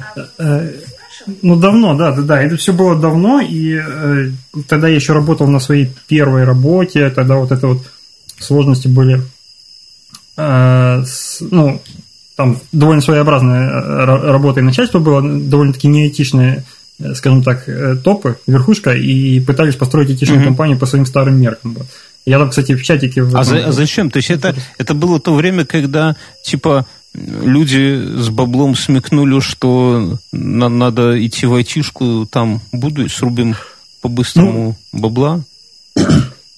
В итоге, э, как та компания организовалась, ну, в принципе, у нее там был э, начальник такой, знаешь, КГБшного типа чувак, и он угу. выполняли, мы выполняли госзаказы, ну, там были какие-то э, вещи, которые, на которые объявлялся тендер. Я, я даже один раз мне повезло или не повезло, не знаю, в таком тендере участвовать просто как, как сторона нашей компании. Я приезжал, увидел, как это происходит, и при этом уже все давно, ну, мы у нас в компании уже этот продукт разрабатывали uh-huh. и уже знали, что мы его выиграем, то есть там все было как-то договорено, uh-huh. это какие-то такие липовые вот эти ну, вещи. Ясно. Вот, ну, и мне было uh-huh. немножко стыдно, когда там приходят, там все такие при параде, конверты открывают, там а, а, суммы озвучивают, потом удаляются там на, на посовещаться, вот это все, при том, что мы уже знаем, что, uh-huh. что это все так. В общем, и на этом уже жили все, немножко. Уже релиз завтра там, типа, да, уже все ну, написано. Почти, почти. Но это отдельная история, могу про это рассказать, но это было, э, да, чтобы э, немножко дисклеймер, там, наверное, срок давности уже этого всего вышел, это, компании этой уже, наверное, нету, насколько я знаю, она разорилась. Тебя все равно Через... в Украину не пустят. А? Я, я тебе говорю.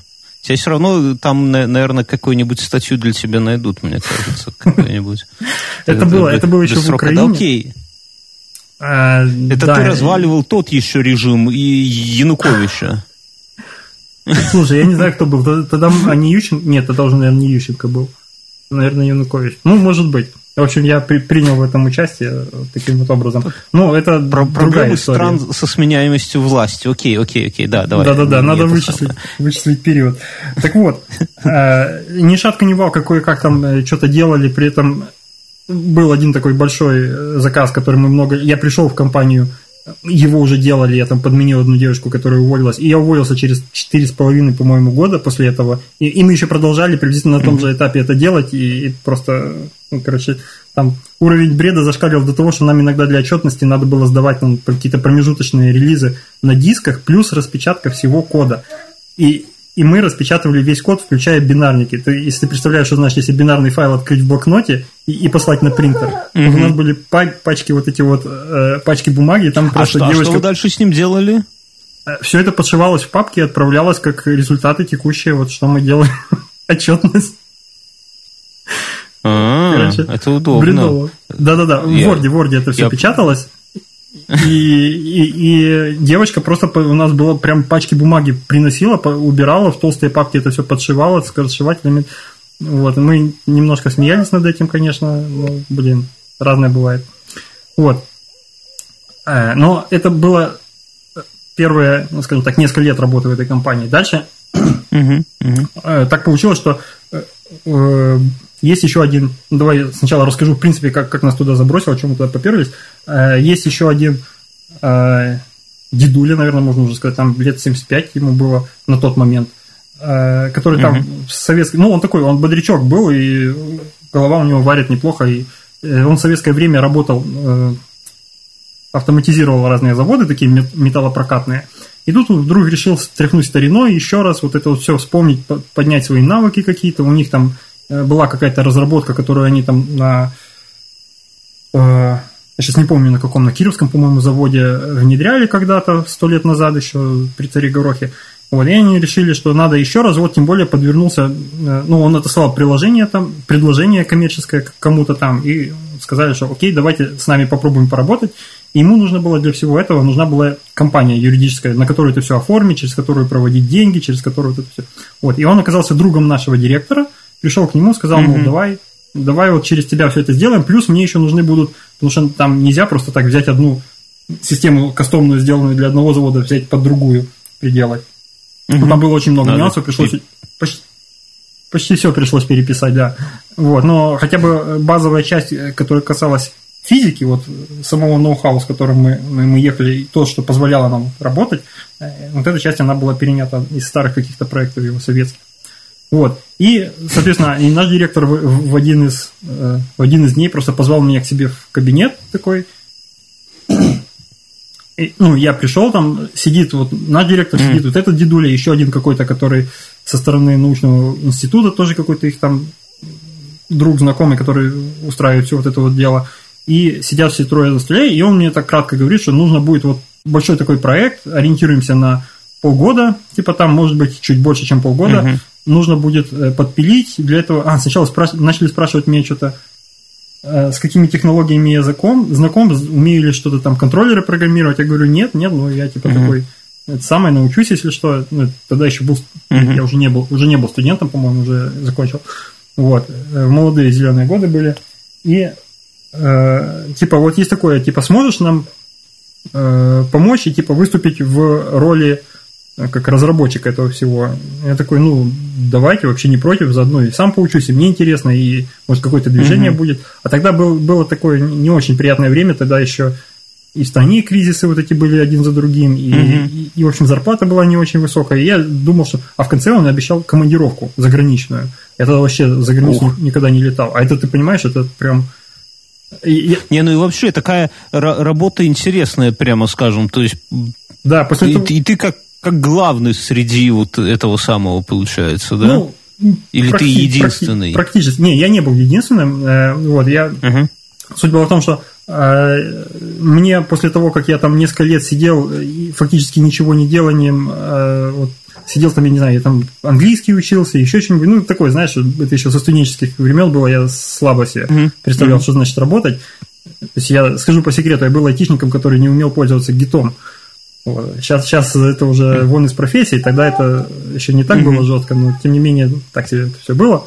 Вот. На Delphi писал программы, если помнишь такое было. Да, да, да, я понял. Это вот эти вот там много, много было окошек всяких, вот этого визуальщины какой-то, да, вот что-то да, да, такое да, да, вот да, да. вспоминаю. Ну, там это окошки как раз это было ну, вершина айсберга. Там внутри можно было писать нужные хорошие вещи, алгоритмы, но вот то, что можно было окошки на формочку накидать и очень быстро там какой-то proof of concept сделать, как раз да, была да, да, да, да. быстрая такая штука. Так вот, э, и в итоге сказали так, значит, мы тогда к тебе ну, нанимаем в компанию еще двух человек, которые не айтишники, но тоже там, они студенты были, по-моему, старших курсов, либо уже там тоже только закончили. Ну, в общем, приблизительно моего возраста ребята.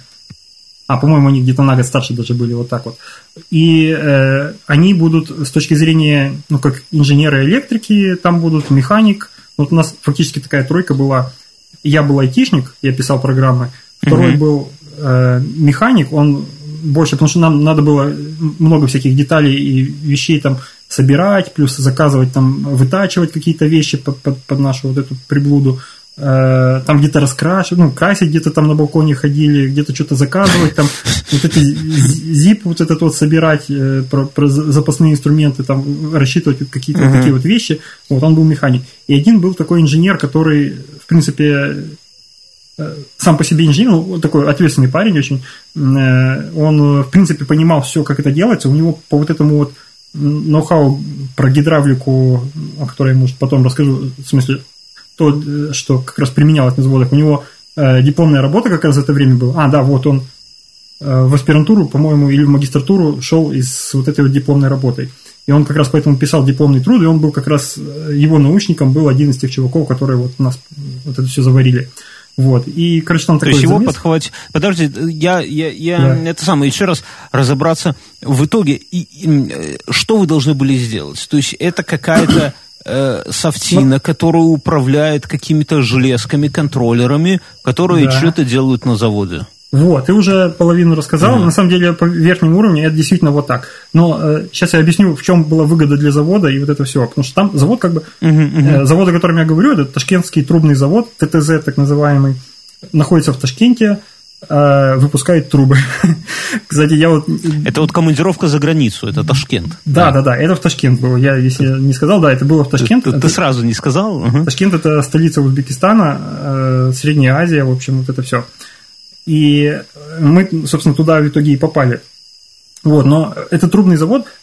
В чем прикол? На самом деле, когда я туда попал, я вообще понял, что э, трубы это совсем не, не только те трубы, в которых канализация течет, а трубы это вообще все вокруг нас. То есть я посмотрел, что все заборы вокруг сделаны из труб.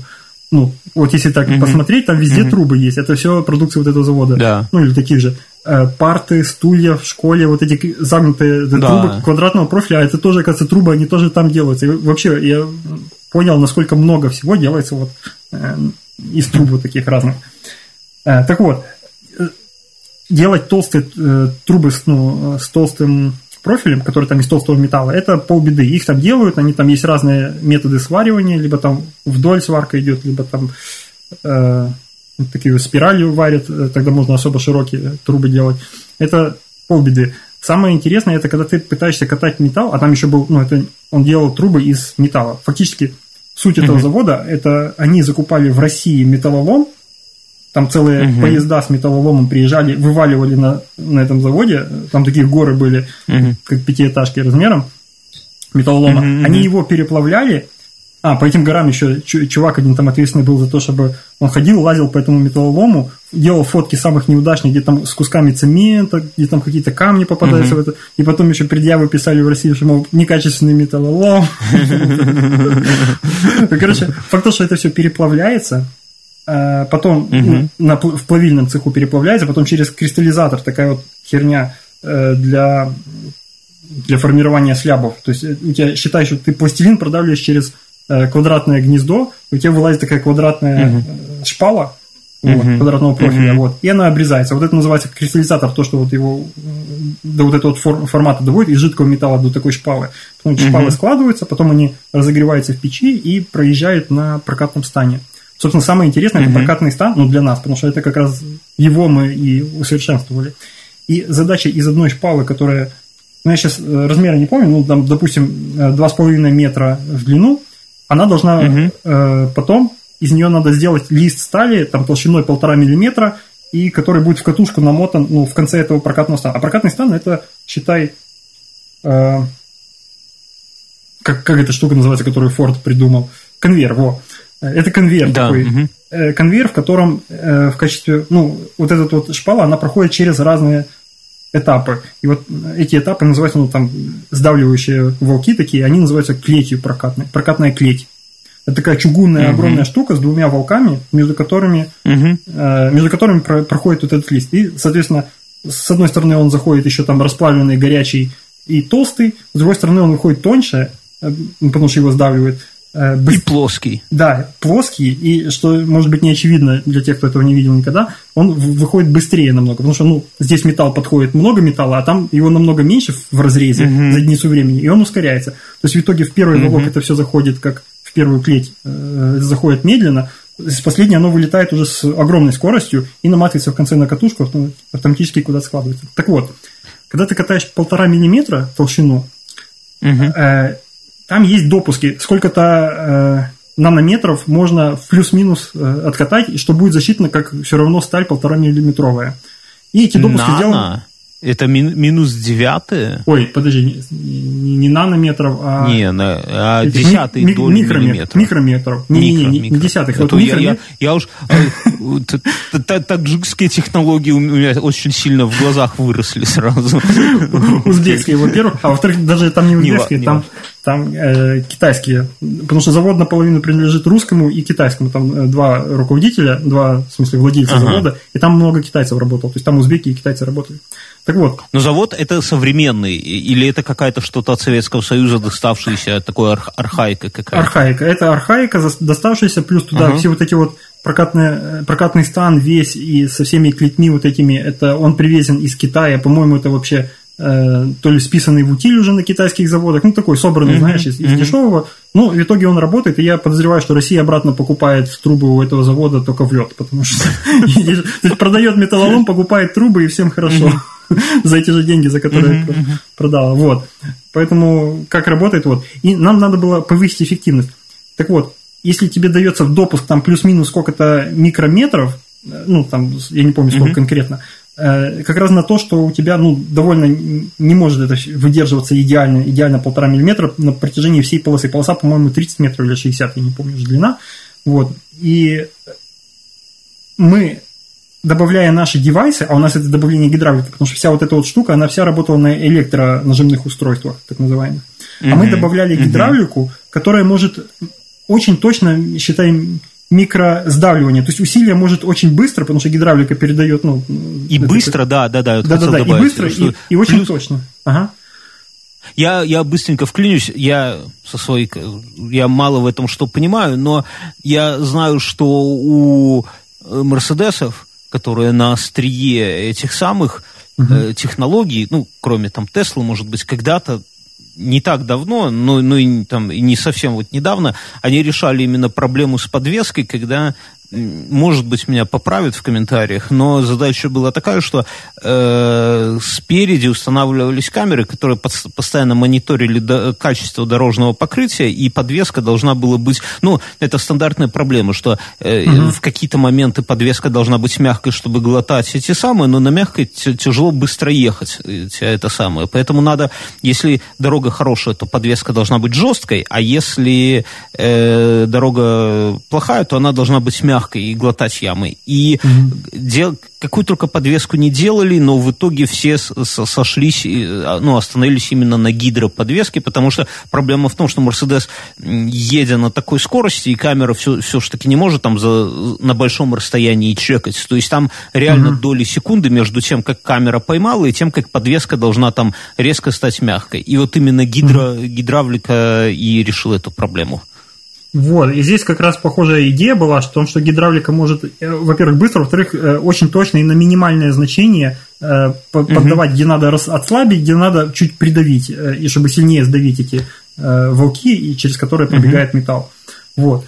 И благодаря этой точности мы гарантировали заводу, что мы можем все время катать полосу полутора миллиметровую в отрицательном допуске. То есть всегда чуть тоньше, чем, чем надо, и за счет этого экономить металл. Понял, в чем идея? А расскажи примерно, да, я, я понимаю, что ты, у тебя есть маленький-маленький допуск в, в рамках там какая-то, да. и ты делаешь в рамках этого допуска на грани Э, но на грани, да? Да, и, на грани. И, соответственно, объясни, о, о чем речь. То есть, если им, я не очень понимаю, если к ним прино, приезжает металлолом, в котором э, появляются куски цемента, да, то сможете ага. ли вы сэкономить на этом столько, чтобы хотя бы компенсировать то, что они купили там фуфлыжного металлолома? Смотри, ну, то вот есть, имеет ли смысл? В нормальных заводах вообще там, конечно, не металлолом должен быть в качестве источника, а там должна быть сталь, причем угу. сталь определенной марки. То есть там есть много марок стали, они с разными примесями, из-за этого у них разные свойства э, ну, по, по жесткости, по тому, как оно там э, сдавливается, э, ну, насколько она ковкая, насколько вот это все. Вот. Здесь же у нас по документам была, везде мы писали стали определенной марки, но на самом деле все понимают, что это металлолом, там что угодно прилетело, вот. Угу. Плюс, конечно, всякая фуфлыжность, типа там пластика и она сгорала на этапе плавки вот этого всего, цемент, я не знаю, в принципе, куда он девался. Это надо подумать, при, при каких при каких температурах, что он там, как, как он, может, он где-то на дне оставался там, или как-то до, до кристаллизатора не добирался. Ну, в общем, каким-то образом они обеспечивали нам сталь, которая хреновая, но она среднехреновая постоянно. То есть у нас не было каких-то прыжков, потому что сегодня такой, завтра такой. Просто благодаря вот этому разнообразию всего, что люди выбрасывают, там, это просто тонны ржавого разного металла. Вот ты выбросил велосипед у себя, он как-то там методами свалки добирается до поезда продается в, в тот же Узбекистан, Вот, и там он попадает в, в этот чан, плавится, и из него получается... Не, ну я там, подожди, я, да. я к чему? Экономится что? Э, что в итоге экономится? Экономится сталь. Да, экономится сталь. Правильно? То есть ты можешь, про... ты можешь в итоге сделать из одного и того же э, объема э, металла, который у тебя есть, а ты же продаешь его как, ну, считай, погонными метрами, то есть столько-то катушек да. 60-метровых, вот тебе надо продать, столько, стоит столько-то денег. У них у всех есть определенная толщина, до которую ты типа подписался. И, кстати, ее могут проверить, и мы да. потом, у нас в приема, приема как не издаточно, приема Короче, вот в этих документах, где принимали нашу, нашу всю работу, у нас было написано, что мы должны в течение там столько-то времени три рандомно выбранные полосы замерить, ну, их девайсами, у них есть измеритель uh-huh, толщины uh-huh. точные, правда, у них нет прибора для этого, в итоге это делали мы сами. Вот, должны были узбеки, но мы им не доверяли, сказали, что они наверняка будут не на нашей стороне мерить, в итоге мы сами меряем. Вот три полосы с, с разницей, по-моему, там, не знаю, в 30 сантиметров э, просто под, ну, рас, раскатываются и меряется толщина в середине и по краям. То есть, чтобы еще надо, чтобы у нее профиль был правильный. Вот, еще везде она будет одинаковая. И это будут, могут быть три полосы за смену, надо было рандомное выбрать, что все это будет ограничено. В итоге так вот приемо-сдаточные вот эти вот пусконаладочные работы были. Вот. И в итоге за, за, единое, этом... за единое количество металла ты мог больше количество полос сделать, соответственно, больше заработать. Да, я понимаю, но все равно мне кажется, что они проще ли купить больше, плюс один вагон дешманского этого самого э, металлолома из России. Uh-huh. И, ну, типа, сэкономил ты там за смену, например, 10 там этих катушек ага, металла, ага. да, так они проще ли тебе просто купить вагон там за 3 копейки металлолома и просто на, на, по старой технологии сделать плюс 10 этих катушек, да и все, и не париться с автоматизацией? Ну, во-первых, я, я такую математику не считал на, на их уровне, насколько это дешевле, проще и, ну, и выгодно. Во-вторых, здесь еще была вторая, нам э, вот один из идейных вдохновителей, там еще вот этот вот дедуля, который изначально пришел к нашему боссу, угу. э, он э, рассказывал, что есть еще второе, второе дно, считать то, что э, вторая мотивация для этого всего. Дело в том, что, как я сказал, там директор завода был, ну, там два директора, вот этот русский и э, китаец. Угу. А китайцы это такие ребята ушло, что они, если они получат какую-то технологию, они ее, э, считай, бесплатно могут размножить на рандомное количество uh-huh, uh-huh, uh-huh. Вот. И им важно было получить технологию, получить наработки, получить, посмотреть, разобраться, что, как, что а, к чему, uh-huh. и дальше они могут уже тиражировать и сильно выгоднее сделать у себя uh-huh. в Китае там все, все вот это вот. Вот. И это как бы э, между строк вот эта вот э, мотивация тоже проходила везде. А, ну и тогда ясно, ясно. Вот. Ну и, кстати, мы не сразу знали, что это так. Ну, то есть нам, вот тебе сейчас стало интересно еще э, второе, но нам хватало первого объяснения. Всю, всю дорогу мы думали, что мы работаем ровно для, чисто для того, чтобы экономить толщину. Ну, просто на, снаружи это вообще выглядит так, что это делается, там, ну, например, э, чтобы просто листы на выходе были более качественные. Вот это, в принципе, может объясниться, да, то есть это борьба за качество. Если раньше у них были там перепады и где-то были больше, чем, э, ну, в, в ну, там, меньшую сторону. Разный профиль, там, может быть, там волны. Да, вот да, все, да, да, да, да, то теперь просто более качественно, а опять же, более качественно можно продавать как минимум там стабильнее, если не дороже, да, то есть твои покупатели будут более там, довольны и при прочих равных выберут себя. Там еще есть, э, то есть я, если перечислять плюсы того, что мы сделали в итоге, их э, намного больше. Там есть, например, когда ты катаешь, это процесс такой непрерывный. То есть ты не взял один, э, одну шпалу, разогрел, потом повел, понес туда, прокатал, получил катушку, uh-huh. и потом пошел греть вторую. А это у тебя все идет друг за другом. Ты пока у тебя одна катается, там есть несколько видов клетей, есть там сперва стоит реверсивная клеть, по которой несколько раз туда-сюда э, распластается до какого-то там размера, а потом уже идет нон-стопом напрямик. Вот. И как только она ушла нон-стопом на наши там четыре клети было уже, которые должны были финально додавливать до нужного и получать mm-hmm. нужный профиль, в это время уже из печки выезжает вторая разогретая Первая, эта штука. Следующая. Да, mm-hmm. следующая. Вот. И мы э, таким образом... А есть еще уровень э, отказов, ну, не отказов, а когда у тебя э, аварии на этом Это довольно регулярно, то есть авария звучит, как, как будто бы у тебя там что-то вообще все взорвалось, но на mm-hmm. самом деле довольно регулярно у них на смене бывает много таких э, аварий, когда у тебя полоса либо допустим, представь себе, что ты вот через вот эти волки проходит сталь, и с одной стороны чуть сильнее сдавил, чем с другой. Что у тебя получится? Uh-huh. У тебя с этой стороны полоса чуть уже, но это полбеды. А самое главное, что она оттуда начинает идти быстрее, чем с другой. И в итоге полоса поворачивается угу. в сторону да, куда-нибудь. Да, да. А там угу. уже что угодно, там могут или люди ходить, или там что, что угодно. А, ну, там мужчина, и стало два мужчины сразу. Ну, Высокий травматизм на таких заводах.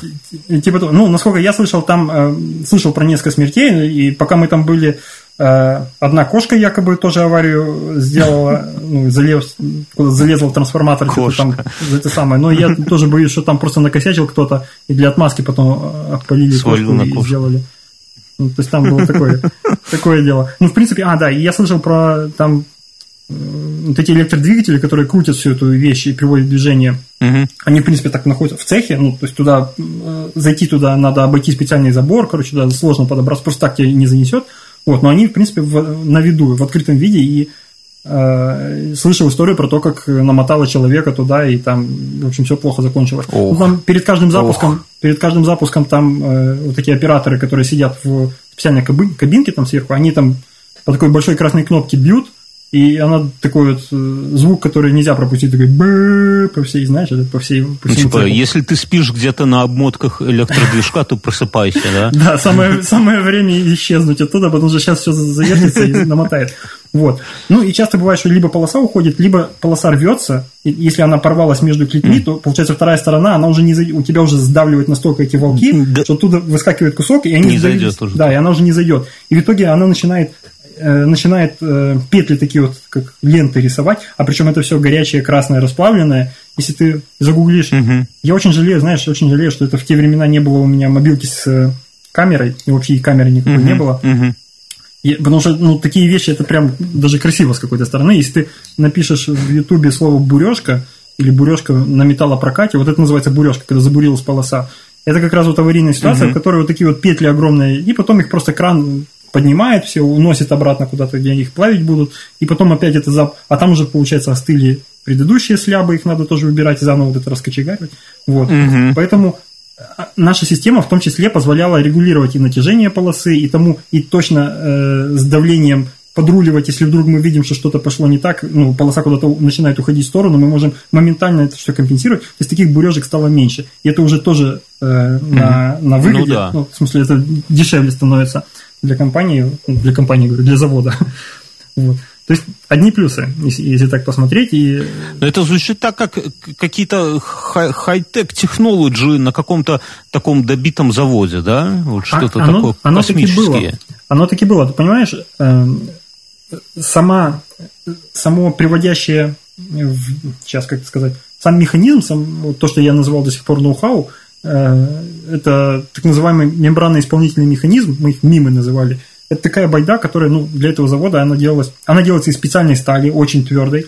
Там колоссальные вот эти давления, которые могут сдавливать сталь, должна выдерживать. Там толстенные такие э, стенки этого всего. Это выглядит как кастрюля такая, вы, ну не выворка, но... Э, ну да, как кастрюля литров на 15 и при этом она весила 80, mm-hmm. по-моему, килограмм. Ну, такая вот небольшая штука, кажется, плотненькая, практически полностью металлом заполнена, а из себя она представляла всего лишь э, ну, если принципиальную схему смотреть, это она элементарная. Принципиальная схема там это две камеры, между которыми специальная, из специального металла э, сделан, ну, гибкого э, металла, э, сделан, упругого точнее, э, сделано разделение, то есть у тебя две камеры разделены вот этим вот упругим металлом, в обе камеры подводится э, давление, масло туда должно подходить. И мы угу. по, по тому, в какой, в какой момент... А, и в центре еще есть точное устройство определения положения. Siemens э, делает такие э, штуки, выглядит как шест, вот такая вот палочка, и на которой есть кольцо. Угу. И у тебя вот из этой палочки выходит провод, по которому ты точно можешь сказать с точностью до очень там, не знаю, опять-таки до микронов, до микрометров, э, где это кольцо находится относительно палочки. Вот. И задача угу. была как раз определить, в каком положении находится мембрана. Чуть больше у тебя где-то полоса ударилась, допустим, у тебя там э, ах, ах, охолола, остыла в каком-то месте полоса, она стала чуть тверже, mm чем обычно, и у тебя в итоге выходит удар на вот эту вот наклеить, и этот удар, он превращается в ну, гидроудар, э, вот эта вот мембрана чуть-чуть отклоняется, мы на датчиках у себя видим, что, что получилось, ну, вот эта вот палочка отдает нам сигнал о том, что э, здесь получилась вот такая ситуация, чуть отклонение. Мы обратно, во-первых, можем на эту же клеть подать, э, немножко чуть усилить сжатие, чтобы оно додавило это место, типа продавило. Во-вторых, мы знаем скорость полосы между этими клетями, она ускоряется полоса, я напомню. Мы mm-hmm. знаем скорость, мы знаем, когда вот этот вот э, бугорок, этот, э, не знаю, как, как в манной каше бугорки, да, вот эти вот, когда он доберется до следующей клети, и там будет такой и же удар. Уже да, и мы можем самое. уже на опережение сделать там, когда он, перед тем, как он подойдет, жестко прибавить немножко, и там вот это продавить, чтобы это выровнять в итоге профиль, чтобы было нормально. Там вообще Э, чтобы ты понимал, когда сбоку на это смотришь, это все какой-то пыльный старый завод, и кажется, что там ну, как-то все чуть ли не обухом топора делается, да, но на самом деле, да, да, на да, самом вот. деле угу. там столько этой физики, столько вот это, например, ты, когда у тебя вот эта вот шпала разогревается э, угу. в, в печи, ну, там газовая печь была, и газовая, и индукционная, там до какой-то степени индукции, потом газом, или наоборот, угу. я не помню, угу. вот, но она лежит на, на двух э, ну, на, на двух поперечных палках. Э, они называются, блин, как, как они, глиссажные, по-моему, опоры какие-то. И в итоге из-за того, что она лежит на них и в это время греется, то вокруг них у нее температура пониже, чем везде. Ну, то есть они немного забирают на себя и не да, дают нагреть. Да, да. И вот это очень хорошо видно. Потом мы строили графики на вот это вот, э, графики усилий, как это все проходит по клетям, по всем разбивку. И нам, ну, у нас это прям в программу было заложено, ту, которую я писал. Вот эти вот глиссажные метки, так называемые, профили нагрева, соответственно, профили жесткости металла в этих вот местах. Их надо было передавливать так, чтобы это все... Компенсировать. Да, да, угу. да, да. Ну, короче, там было очень интересно вот с этой точки зрения. И к нам к нам, к вот этим вот троим, давай я немножко вернусь назад, потому что мы, если я буду так физику рассказывать, то, то тебе, я понял. тебе ага, еще да, интересно, ты, ты-то физик еще, а может не всем слушатели. Это все. Давай я вернусь обратно, вот к нам вот этим троим, э, у нас у тебя, у тебя здесь не матерятся, нет? Э, к троим новичкам э, представили еще двоих таких алдовых представителя – Э, который вот один, который занимался этим, тоже вот они вместе шайка занималась этим там 30 лет назад или 20, я не помню когда, короче, давно. Вот. А второй угу. какой-то вообще удаленный знакомый, просто он единственный, кто из, э, из этих старичков знал, э, умел программировать контроллеры, которые мы купили. Угу. Мы закупили там контроллеры Siemens, как раз они про, для производства такие делаются, на один рейк цепляются, несколько штук, там плюс модули ввода-вывода, плюс еще в итоге купили два модуля для позиционирования точного мы потом уже поняли, осознали, что это, ну, как минимум я осознал, что это было лишнее для нас, то есть мы его не использовали и на 5% его мощности, можно было без него mm-hmm. обойтись. Но, как факт, мы в проекте они были, мы их закупили и, в общем, доехали. И надо было это все запрограммировать, а для этого у Siemens там есть своя среда разработки, Semantic Step 7 называется, и там несколько языков, и вот он как раз учил нас вот этому языку, когда мы ко всему готовились еще в Киеве, будучи. Мы взяли вот эту всю э, разработку типа на себя, мы поняли проект, нам они прочитали лекцию, и ко мне представили, вот, как программист, и, ну, ко мне рядом посадили чувака, который разбирается в физике вот этой всей. Э, там был такой чувак 80 или 85 лет, ну, короче, уже тоже такой на пенсии мужичок. Э, он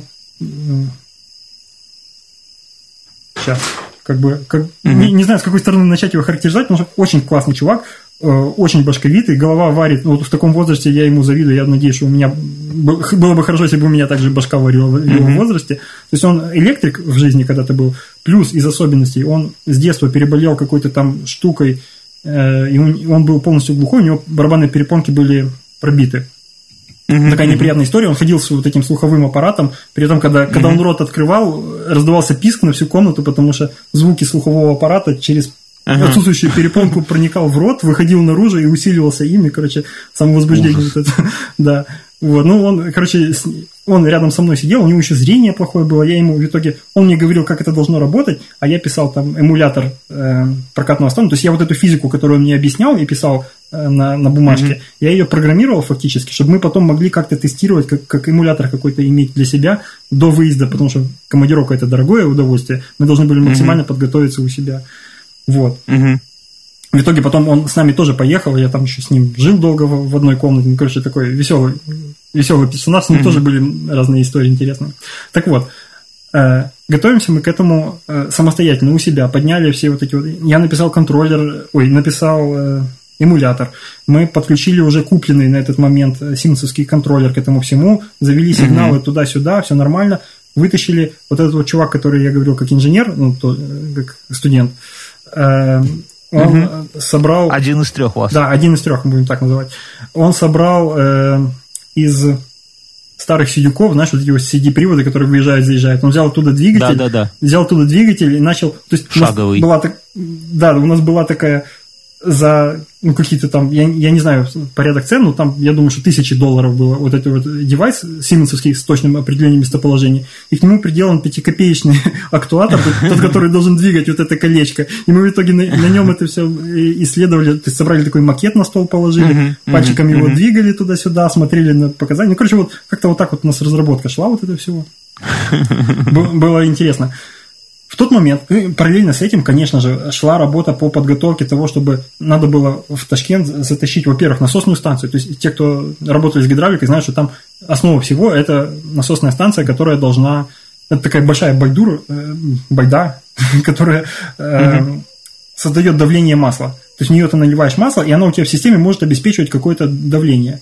Плюс у нас… Насколько большая? Ну, вот, она, как сейчас что? я тебе скажу, сейчас я тебе скажу. Это как Э, ну, по высоте она была где-то метр, метр тридцать, э, а по mm-hmm. длине ширине она практически квадратная, где-то метра три на три, наверное, вот такая вот. Нормально. Ну, это такая ага. огромная вещь, да, которую mm-hmm. только поездом доставлять, ну, там, либо, я не знаю, какими-то такими штуками, э, вот, и она была не наша, а немецкая куплена, плюс масло у нас тоже было все закуплено немецкое мы привезли, потому что мы знали, что там в Ташкенте они будут лить чуть-чуть ослиной мочой разбавлять. Подсолнечное.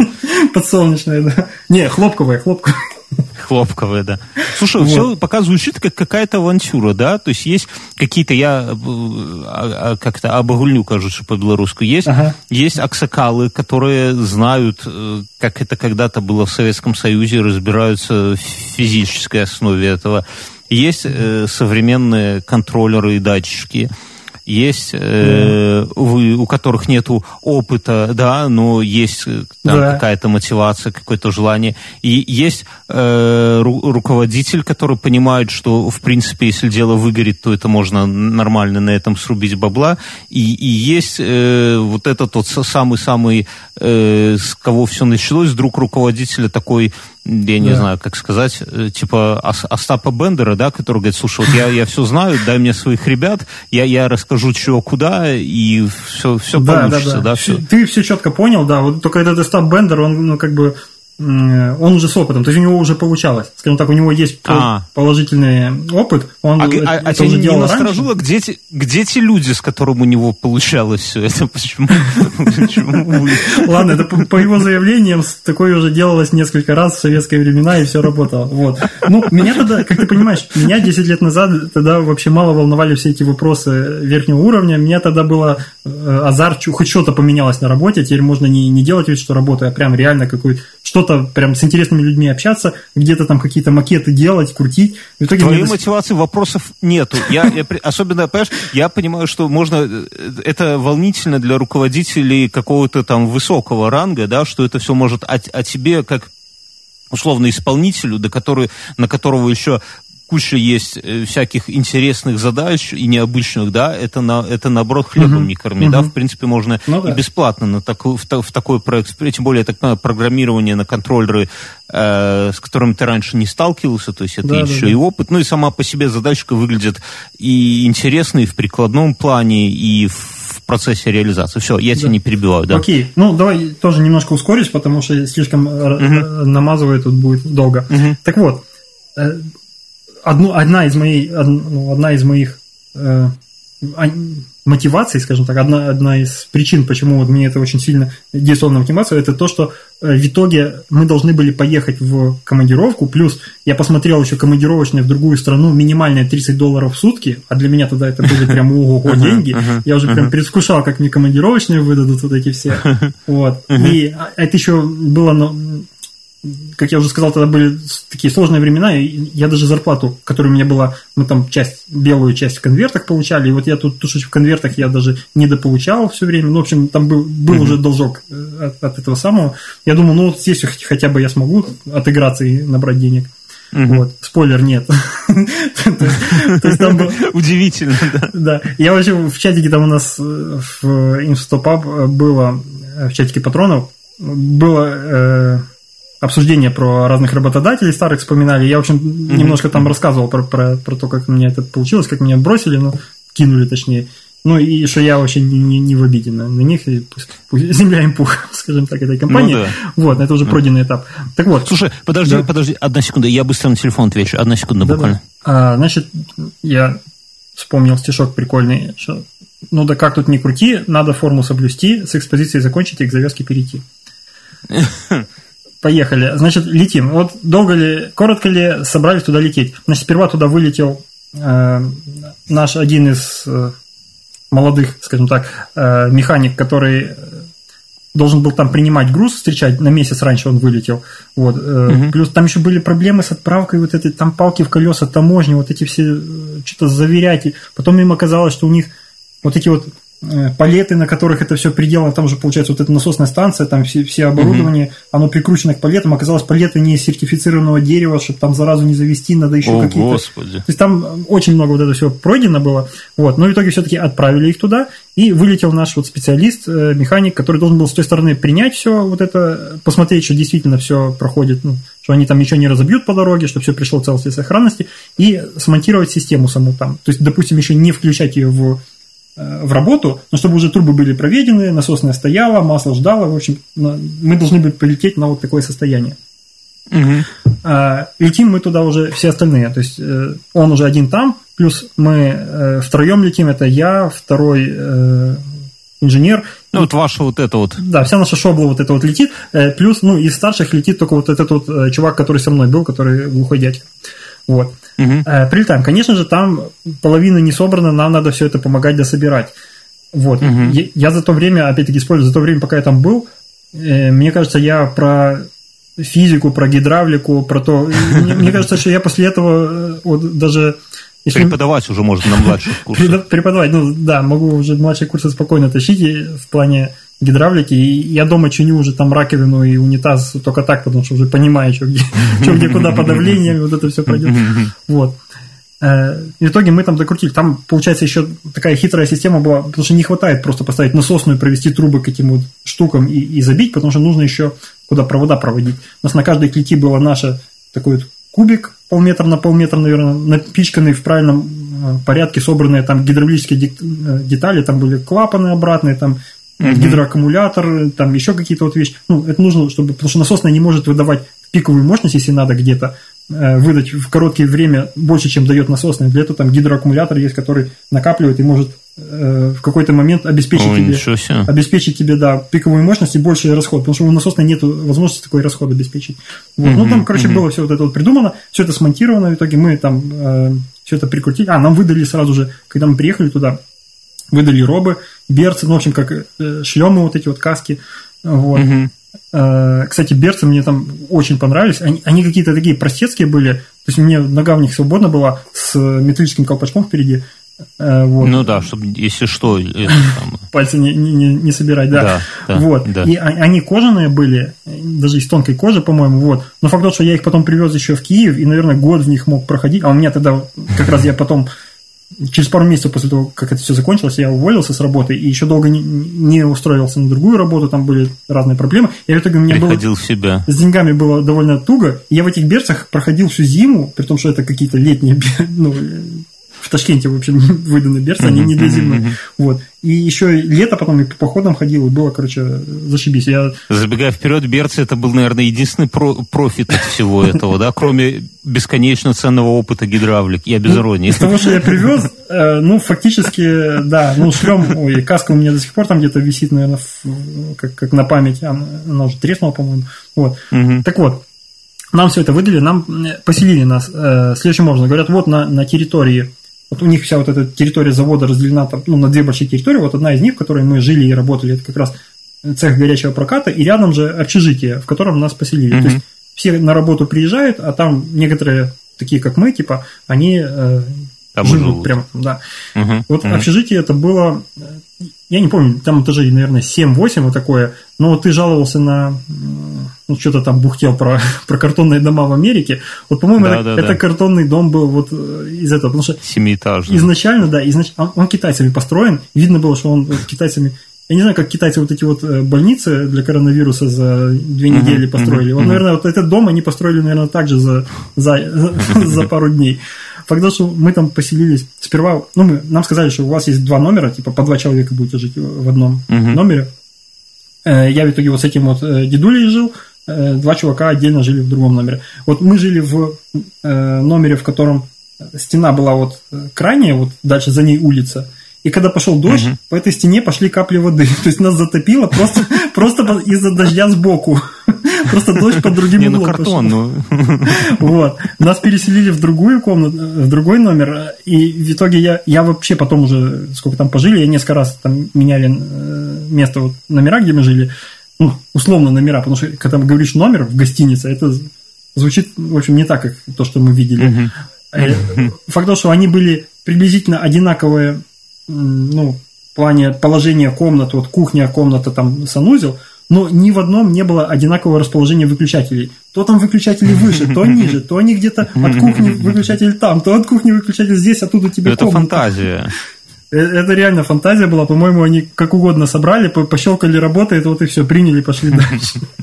Ну, то есть, э, такого вот уровня это жилье было. Но жаловаться не- нечего было, потому что работа, считай, под, под носом, у тебя выглядываешь вниз и видишь сразу этот цех, и ты фактически на работе живешь. Вот. Работают они, во-первых, три смены, э, это понятно, потому что там ну, не останавливается вот это все дело. Да. И э, с 8 утра до не помню до скольки, ну, то есть у нас официально, как мы должны были работать с ними, это с 8 утра до, то ли до 7, то ли до 8 вечера, ну, в общем, такой. И плюс 6 дней в неделю, то есть суббота у них считалась, ну, у нас считалась рабочей, вот мы под, под эти все. То есть мы туда приехали батрачить только так.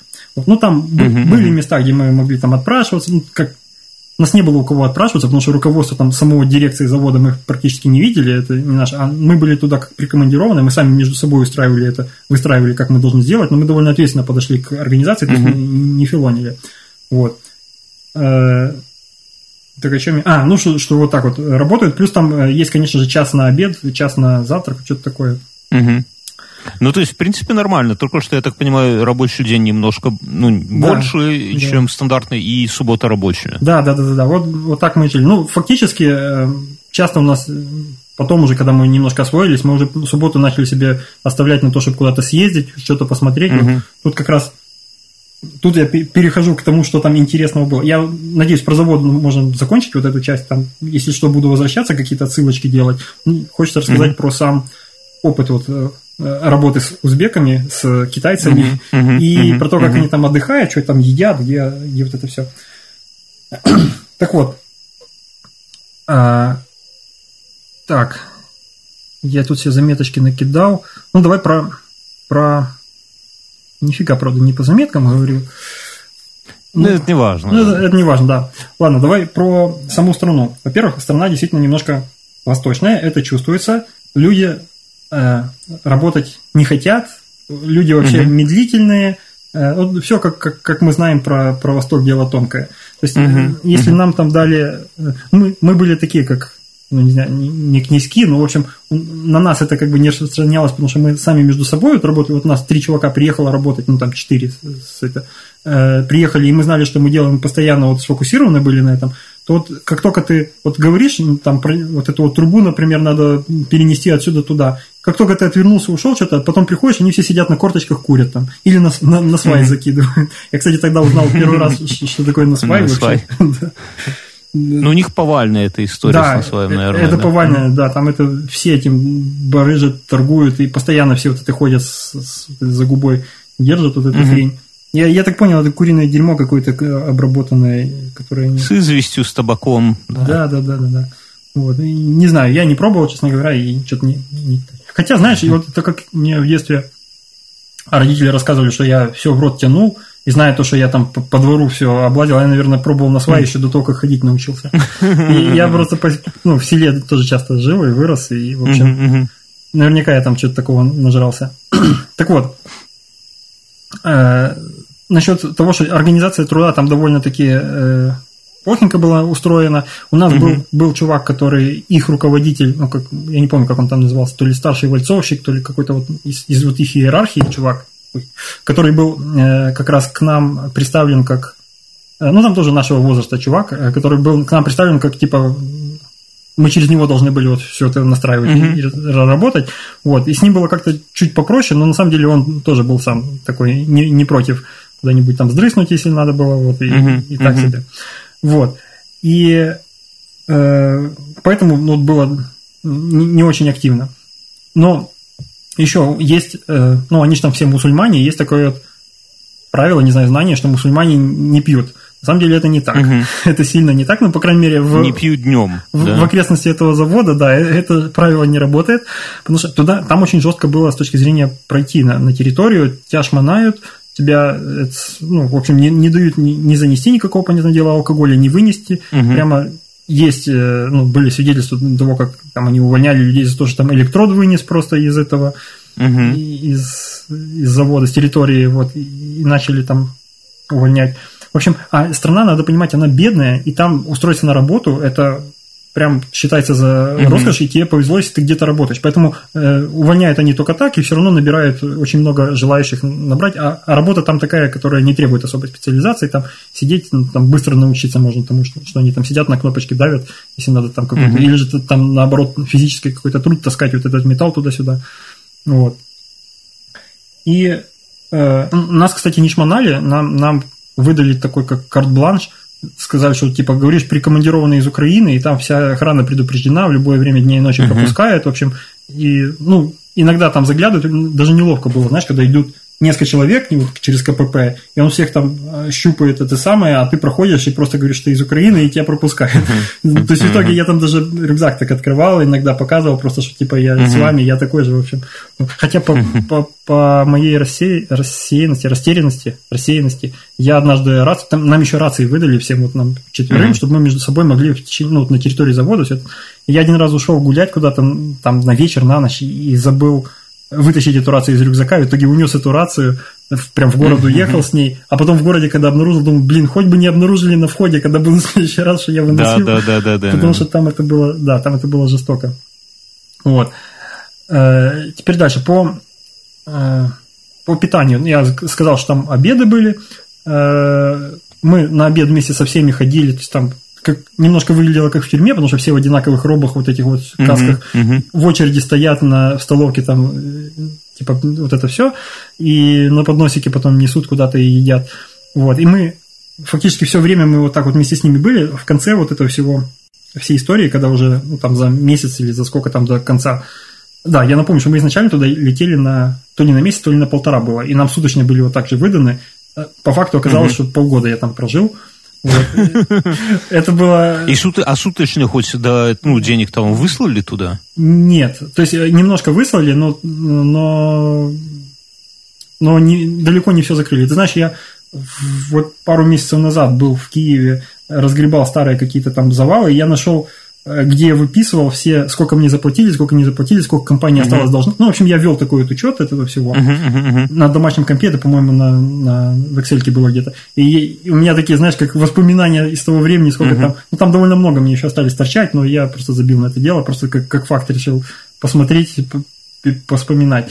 То есть в итоге суточные изначально нам были выданы на вот это вот, сколько мы изначально должны были быть. И, по-моему, угу. потом еще там уже не в виде суточных, а просто по тысяче долларов нам еще привезли, что ли, когда уже кто-то долетал через 4 месяца или Ну, слушай, такое. ну, вам, если вас там кормили, куда вы их тратили? А, хороший вопрос. Во-первых, даже если бы не кормили, там страна бедная, еще раз повторюсь, и там все угу. очень дешево. То есть э, ну. можно было и, и на эти деньги, я еще и обратно умудрился пару, там, пару сотен перевести долларов, при том, что там мы тратить, ну, при том, что там мы себе ни в чем не отказывали. То есть мы, э, во-первых, мы гуляли, мы смотрели, стра- mm-hmm. э, смотрели страну, смотрели города, мы ездили в Самарканд, мы ездили в Бухару, мы, я вообще, когда, до того, как туда улетел, ну, я там уже, уже знал, что будет такая командировка, сказал, что вот Узбекистан, uh-huh. еще в Ташкент, там кому-то там из знакомых рассказал, из там, студентов бывших своих э, сокурсников, и мне одна девушка говорит, о, это же ты сможешь в Самарканд съездить, это же большой вот этот вот э, шелковый путь, ты сможешь uh-huh, посмотреть uh-huh. все вот эти дворцы. Я такой, да, да, конечно. А потом пошел домой гуглить, что такое Самарканд, где, где это находится. Uh-huh, uh-huh, для меня это было, знаешь, как я думал, что Самарканд это какая-то агроба из, из Аладдина. Да, да, да, да, из Аладдина. Агроба. Вот. Ну, короче, вот мы катались там довольно, ну, еще сами ели, ну, когда там на выходных, когда уходили с территории завода, а потом немножко осмелели и начали там гулять, прям я на ночь уходил иногда там гулять, где-то что-то тратить. В общем, и мы еще позволяли себе угощать там наших спутниц, с которыми там познакомились. В общем, было куда тратить, мы находили э, это место. Угу. Однажды была тоже такая история, э, где-то уже в конце, к концу этой всей истории подходила, и мы знали, что к нам должен прилететь вот этот вот э, друг директора, собственно, который изначально, когда уже пусконаладочный мы запускаем, и он должен был прилететь, как бы встретиться с этим директором завода, в общем, документы все uh-huh. подписать, вот это все, а типа у нас уже все почти работало, мы уже там дотюнивали наши мелочи какие-то, вот. И мы знали, что он на днях должен прилететь, по-моему, даже знали, в какой конкретный день, и такая история, что я ушел куда-то там э, гулять, тратить деньги, как ты говоришь, э, прихожу утром в 8 утра, и я встречаюсь, выхожу из лифта, в общем, на своем этаже, и я вижу, что он идет, он, оказывается, прилетел утром этим же, и он идет, он собрал всех, получается, постучал по всем комнатам, собрал всех, идемте в столовую на 8 утра, а я выхожу из лифта такой, такой типа, а я, я, я сейчас догоню, сейчас догоню, типа, иди. Да, да, да, да. Он такой, Вова? Типа, я тебе стучал, тебе. Я такой, блин, думаю, вот это я не вовремя вышел. Палево, да. Ну, в итоге я, конечно, лег 15 минут поспал, пока они там поели, и пошел сразу же это самое. Вот, ну, такие были довольно активные времена. Сейчас я бы, конечно, не смог столько. Я как вспоминаю свой режим дня, когда я там что себе позволял, я сейчас бы уже... Так а что ты делал? Ну, что, там, что там ночью можно делать? Ну, э, там были ну, совсем ночью там, конечно, все тоже умерло. Э, совсем mm-hmm. ночью там делать нечего. Но там вечером э, где-то поесть вкусненько в одном месте, в другом. Там были красивые всякие аттракционы были. Там были, э, ну, опять-таки, девушки были, с которыми можно было общаться и на которых mm-hmm. можно было найти, как потратить денежку. В общем, знакомства mm-hmm. были какие-то. Там можно было там сувениры покупать, опять-таки. Но это не ночью, понятное дело, это уже э, так пытались ездить. Ну, в общем, где потратить деньги при желании, а я еще там недавно, будучи студентом, я мог себе найти, ну, где разгуляться, ага. где разгуляться и где потратить деньги. То есть это не было вопросом. Вот. Угу. И ну, еще надо учитывать, что это, наверное, самое первое впечатление, которое еще мы не, не дошли до. Мы еще только прилетели, вышли с э, этого, с самолета. Э, нас встречают, в общем, с той стороны э, ребята, которые нас должны были встречать. И они нам сразу же главную новость сказали, не новость, а главную тайну этой страны – у них нельзя официально э, купить доллары нигде. И, соответственно, у них курс доллара есть официальный, а есть неофициальный. В общем, и все знают... Тут-то нам и поперло, да? Да, да, да, да. Тут-то нам и поперло. Все знают номера телефонов нужных барыг, которые меняют по неофициальному. А неофициальный курс в два раза выше. Представляешь, да? Вот. И мы... Я представляю, я, я же из Беларуси, понимаешь? Ты меня этим не удивишь, в. В итоге мы прилетаем... А, еще один, еще один факт, который надо знать про Узбекистан. Э, валюта у них называется суммы, и угу. самая максимальная купюра с максимальной номинацией это 1000 сумм. А угу. 100 долларов было, чтобы сейчас не соврать, по-моему, что-то в районе, по черному рынку, что-то в районе 36 тысяч, ой, 360 тысяч, вот так вот, по-моему. И Ого. Вот что-то мне такое запомнил. Короче, ты меняешь одну бумажку 100 долларов на 3-4 пачки денег. Вот такие. И, и все сразу, вот, вот оно богатство и пришло, да? Да, и мы, мы с аэропорта сразу же идем, нам чувак говорит, я типа, э, скиньте мне, кто там хочет на первое время сколько обменять, мы все по сотке скинули ему по 100 баксов, uh-huh. вот, э, и он пошел обменивать по вот этому черному курсу, с чуваком созвонился, тот ему вынес нужное время, потом я уже uh-huh. тоже узнал этого чувака и тоже к нему ходил, вот, и в итоге я вез наверное, это был первый раз, когда я, а что я вру, последний, первый и последний, наверное, раз в моей жизни, когда я полный рюкзак деньгами забит, потому что я со всей нашей компании вот эти вот суммы, пачки денег у себя в рюкзаке, так просто открываешь рюкзак, ты такой понимаешь, что ты миллионер. Я один раз, я один раз присутствовал там на, э, как зарплату выдают у них, на, а там зарплаты были уровня Э, где-то 100-120 э, долларов в месяц. Это средняя зарплата mm-hmm. на заводе. Причем по всей стране mm-hmm. она чуть пониже. Вот. И uh-huh, я увидел uh-huh. вот эти вот горы, которые там в, этом стоят, денег, и ну, бухгалтер, ну, uh-huh. кто там, вот эта девочка, которая э, выплачивает, у нее расписано было и поделено на пачки, кому сколько пачек вот этих выдать. Такое. Ну, не то, чтобы я там присутствовал, когда она выдавала, но я заходил к ней там по другим вопросам, и я увидел у нее вот это подготовленные пачечки uh-huh. разобранные. Uh-huh. Это, конечно, эпохально выглядело. Тоже хотелось бы сфоткаться с таким. так вот, А, еще, блин, что я, я тебя... Ты меня так словил, на- где мы деньги тратили. Мы в горы ездили. Вот, Мгм. это одна из, Мгм. одна из наших трат. Э, Для меня вообще немножко так географически э, это все... Узбекистан, он, он находится... Это Средняя Азия, как я сказал. Он, кстати, единственная страна, как я потом прочитал, которая находится, окружена всеми другими странами, которые заканчиваются на стан. Там Таджикистан, Туркменистан, еще какие-то страны. Вот. И э, Ташкент находится там на северо-востоке страны. И это уже фактически начинаются горы. Вот там буквально 50 километров до ближайших, до западных отрогов Тяньшаня. А это уже кусок э, Тибета, уже вот эта вот вся высокая история. И для меня, ну, то есть я люблю ходить в горы. Для меня поход в горы всегда был, ну, так как я вырос в Украине, для меня поход в горы это либо Крым, либо э, Карпаты. И Мгм. это всегда история, ну, минимум на неделю, а вообще иногда и там до двух недель было. И, а для них поход в горы это, ну, что, поехали сегодня вечером в горы, типа, завтра, Как у нас в завтра лес, приедем. типа. Да-да-да, как у нас в лес. А, кстати, насчет леса. Тоже там с- познакомился с девочкой, которая никогда не видела леса. Вот никогда не была в лесу. Ты, ты понимаешь, как это дико звучит для нас? Я представляю, какой шок для нее, да, наверное, вот как у нас, э, вот я в этом, вот в прошлом году впервые увидел вот настоящие горы, вот Ага. опять же, мне, ну, как-то так не, не доводил, я, конечно, ну, Да, такое да, сильное да, да, да. впечатление на меня, вот это как-то, ну, вот этот вот масштаб именно, соизмеряешь там свои размеры или размеры всего, с чем ты встречался до этого, ну, там, не знаю, там, какие-нибудь дома, небоскребы, ну, вот что я максимально видел, и насколько там горы массивнее Да, и да, да. как-то все мощнее. И на меня это Чувствуешь сильно так меня Муравьем, да? вообще ни, никем, никем абсолютно. Я был под, под- я пытался все это сфотографировать, и это второе разочарование, что телефон, ну, конечно, не, передает Да. абсолютно ничего. Ни сверху, ни снизу, никак. Вот. И я думаю, что вот если в таком же возрасте ни- никогда не видеть там Леса. или там море, да, Это то приблизительно примерно, наверное, то же самое. Ну да. да, и она и море не видела никогда, потому что у них там нет территории моря. У них есть одно э, водохранилище, Черчик, по-моему, называется. А, не, Червак. Э, Червакское водохранилище, и они все про него знают, все про него, все очень гордятся им, как будто бы это больше... На самом деле там того водохранилища у нас ну, блин, там взять да переплыть его можно. Там у нас в, Украине, там, где я рос, у нас, я, во-первых, рос возле водохранилища, которое раза в три больше него. Во-вторых, у нас там, ну, куда ни плюнь, там э, голубые озера, Ну да, там Шацкие да. озера, вот те озера такие. То есть озеро это не, не достопримечательность, они во всей стране. Мы когда были на юге страны в Самарканде, там что-то с таксистами опять-таки куда-то ехали, и, и все время нас спрашивают, типа, типа, горы наши видели? Я такие, да, о, вообще классные горы, там поговорили, говорю, а озеро наше видели? Водохранилище какое? О?» Я такой, ну, блин, ну, пардон, водохранилище у вас так себе. Вот.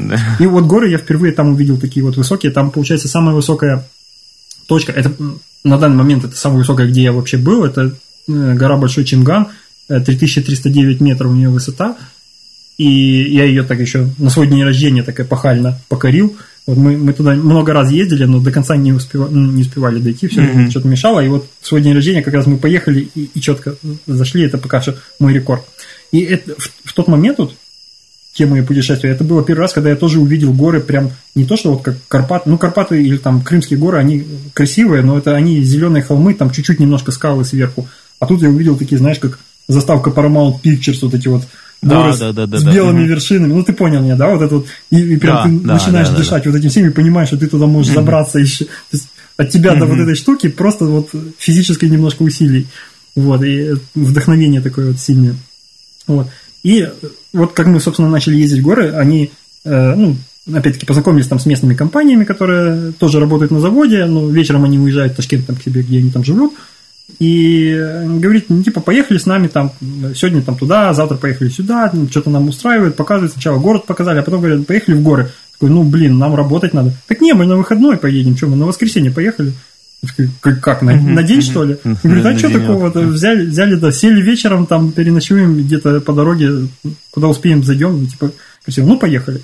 Вот, и на самом деле я вкатился, потому что мне это показалось прям если бы сейчас была возможность также на день, на два выходных куда-то выбраться в горы, вот из Москвы, я имею в виду, Мгм. ладно, так же дешево, потому что, наверное, если заплатить много, то можно и в Альпы слетать на, на да. два дня, но, но я это не готов пока так на выходные летать чисто в Альпы. Вот, но если бы это можно было так же вот на 50 километров на бусик сел и вылез в горах, скажем так, как, как мы там делали, это было бы прям бесценно. Это очень сильно э, расслабляет, помогает прям вот вдохновляет в первую очередь. Вот. Э, теперь немножко еще про... Мы, кстати, когда там гуляли, э, один из, одна из наших вылазок в горах, мы... Э, во-первых, нам рассказывали про... Там очень хороший лыжный курорт когда-то был в советское время. Ну, и, и немножко в постсоветское. Mm-hmm. Но потом нам рассказывали историю, я не знаю, может, правда, может, байка, но за что купил, за то и продаю, как говорится, что курортная часть немножко прикрыли, просто потому что демонтировали пушки снеговые, потому что это пушки, и их могут захватить какие-то перебежчики с той стороны границы. Mm. Нельзя им пушки давать. Не, ну, ну, звучит как-то странновато немножко. Ну, если, я, если я тоже поэтому сомневаюсь, что это именно так было, uh но де-факто действительно пушки демонтировали, и там канатная uh дорога была, которая должна была ввозить вверх-вниз, но фактически мы там были, она не работала, и она была как э, ориентир, просто чтобы в горах мы когда заблудились, uh там, чтобы uh видно было, что куда идти, вот канатная дорога. Там мы еще познакомились с... Есть такой широко известный в узких кругах э, Гриша Требесовский, э, Григорий Требесовский, э, чувак, который там живет уже там лет 20 на тот момент жил, или 10. Э, до этого он в Украине тоже жил, по Карпатам водил всякие походы, потом на Кавказе немного водил, и, и осел там. Он, э, э, у него всякие там фрирайд, слалом, всякие вот эти вот всякие штуки угу. на, на, на лыжах, на досках, вот это все он умеет. Э, плюс он инструктор по этому всему, он, он же спасатель, он же проводник там берет, ну, в общем, этим зарабатывает. Что самое интересное, он там же и живет. То есть он нас, мы с ним там э, просто мы гуляли в своей компании, просто с ним зацепились языком, и он говорит, идем ко мне, типа, я вас чаем угощу. Ну, у них, у них все гостеприимные очень. Это, кстати, один, uh-huh. из, один из моментов. Народ очень добрый, очень гостеприимный к приезжим. У них угостить чаем, это прям э, прям закон. У нас однажды было, тоже немножко перескочу, у нас однажды было, мы тоже так по горам вдвоем пробирались, э, куда-то забрели, где, короче, еле-еле через какую-то малину, что ли, пролезли. Ну, короче, немножко так э, покоцались, пока пролезли, поцарапались, и на ту сторону вылезли, вот эту преграды вот этой естественной, угу, и, и обнаружили угу. себя в чужом огороде. И стало стыдно. То есть и обратно mm-hmm. не поползешь, потому что еще 20 минут в колючках. И, и по чужому огороду пройтись надо. Неудобно уже. Да, и неудобно. И, и, в общем, было как-то неловко, но мы решили все-таки по огороду пройти. И, ну, а, еще, я, я говорю, что типа, ой, как-то неудобно, надо искать этот, где выход. А подруга, с которой я э, вот это все ходил, она говорит, что да, да ладно, пошли. Она, ну, она местная была оттуда. Она говорит, да mm-hmm. пошли там сейчас это, выйдем через двор, у них все нормально. Я такой думаю, ну, блин, как она взяла меня за руку, повела, mm-hmm. потащила. И с той стороны слышу, уже собаки начинают гавкать, я уже так приседаю на измену, начинаю думать, что, что делать сейчас, если... Вот, начинаю вспоминать. Вот, а, а выходят хозяева такие, о, здравствуйте, здравствуйте, типа, откуда вы идете, зайдите чаю попейте к нам. Вот это я, так, я как вспомнил, за, за год до этого, ну, за пару лет до этого у нас был, была ситуация, когда мы на вокзале, в Украине на вокзале, маленькое село было, мы, нам надо было сесть на поезд, мы ждали поезда, и девочка очень захотела пить воды, а у нас не было. И просто угу. один из э, чуваков пошел в, в двор попросить. Открыл калитка, там никого не было. Пошел в дом, угу. в дом постучался, и там ему открыли, и сразу же на него с такими криками наехали, он даже ничего спросить не успел. Вас кто сюда запрошивал? Uh-huh. Типа, ну, вас приглашали, uh-huh. типа, uh-huh. иди звідси, вот это вот все. Так, ну да, это вспомнил. вот разность менталитета такая, да, что у них... Да, да. и там, там это прям э, приглашение, вот именно пригласить, э, как, если ты гость, то тебе прям все самое лучшее, и обязательно чай, потому что чаем они всех поят, и у них uh-huh. с этим, ну, немножко там... Насколько вкусный чай? Это чай, как у нас чай? Э, вообще, вообще не вкусно. Если ты про то, чтобы ценитель чая какой-то, который гурман, вообще там не то. То есть мы пили такой э, чай, который они называли зеленым, но я понял потом, что это зеленый вместе с черным смешан. То есть они как-то так его бодяжат, не, непонятно как. Ну, в mm-hmm. заведениях mm-hmm. всяких там можно заказать себе хороший чай, и там, ну, обычный просто, как, как и у нас в заведениях, принесут чай, там приблизительно вот те же марки даже можно найти чая. Mm-hmm. Вот. Но если ты просто так кому-то домой придешь, они тебе просто нальют чай, они даже не будут уточнять, что у них там за чай, в общем. Просто чай. Да, у них mm-hmm. там есть церемония, ну, не церемония, а правило гостеприимства, что когда тебе наливают чай в пиалы обязательно, то есть они все пользуются вот этими пиалушками, uh так называемые, вот, и обязательно, если с уважением наливаешь, то ты должен чуть-чуть налить, немного, а чуть-чуть как раз. uh То есть, если э, хозяин, который это, он, во-первых, он постоянно смотрит, что у всех есть налитый чай, он постоянно всем подливает, во-вторых, всем по чуть-чуть, если он с уважением наливает. Прям так называется. А если много, значит, это... Э, вот, а у нас с водкой наоборот, да? Что типа, ты меня не уважаешь, если мало налил, да? Да-да-да, видимо, это обратная история. Вот, так я, я, я обратно вернусь к этому э, Григорию Требесовский, который там вот таким вот всем занимается, и он остался там жить, он живет в фургончике таком, э, внизу на склоне, уже под горой этой, Мгм. и, собственно, там живет, мы зашли внутрь, э, он там нам чем-то напоил чаем и показывал еще видосики всякие э, снятые старые про, про него, как он там э, приезжали там. У него разные истории были. Он рассказал про то, как какой-то фрирайдер, э, рекордсмен там мирового уровня э, приезжал к ним э, спускаться с горы на лыжах, вот это все. И типа взял его в проводники к себе, а у них тогда еще такая мутка была, они, ну, они типа принесли это к нам, э, что можно не просто идти наверх или там на, забрасываться туда на, э, на канатке, а можно на вертолете и с вертолета спрыгивать на склон и сразу же спускаться. Вот Я это вот. видел такие видосы, Ну, да. вот сейчас это стало более популярным, тогда это еще как-то не было так сильно. Вот, и он фактически взял, там у него был оператор отдельный, который снимал его там на одном вертолете, они вместе с этим Григорием на другом подлетали к склону. Фактически так ты можешь на такие склоны высаживаться, где вообще подступов не было. Фактически очень сложно всякие фрирайды выполнять. Вот. И они это все сделали, потом смонтировали фильм, и он показывал этот фильм, там, ну, фрагменты показывал, и там было написано, ну, типа в титры уже в конце идут, ну, там имя, фамилия вот этих всех, э, кто принимал участие, и в том числе вот это было написано. Григорий Гриша Требесовский. То есть он услышал Гриша, и он думал, что это кличка его, типа, типа Григорий, кличка его, ник такой, Требесовский, да. Вот, ну, мы как бы там с ним вот это поговорили душевно так, э, в итоге он а, он еще рассказал про своего сына, который... Я уже потом, постфактум, узнал про, про этого сына, что он через несколько лет после нашей вот этой встречи, он погиб, потому что его сын был э, по дельтапланеризму, по парапланеризму рекордсмен. Он ездил выступать куда-то, там летал постоянно. И вот на одних из выступлений в Индии он что-то неудачно при приземлении разбился. Вот, тоже такая печальная новость была для нас. Ну, э, сейчас можно, короче, нагуглить, если Гриша Требесовский написать, то, наверное, в каких-нибудь ютубах это обязательно будет видео про него. Вот, ну, вот такое вот там было. Теперь, собственно, про подъемы э, в гору. Во-первых, Мгм. есть, есть интересная история. Ну, есть история о том, как я утопил палатку, что кажется нонсенс. Вот, но я, с- я справился. Э, Есть история. Ну, короче, э, как было дело? Мы пошли. Э, Ну, это, короче, финальное наше, не финальное, а то э, восхождение наше, которое я до сих пор запомнил как, как самое такое высокое, где я набрал самую максимальную высоту, мы поднялись на вершину этого большого Чингана. Мы начали втроем, вышли втроем. Это три наших вот эти вот парня из Украины, которые я говорил.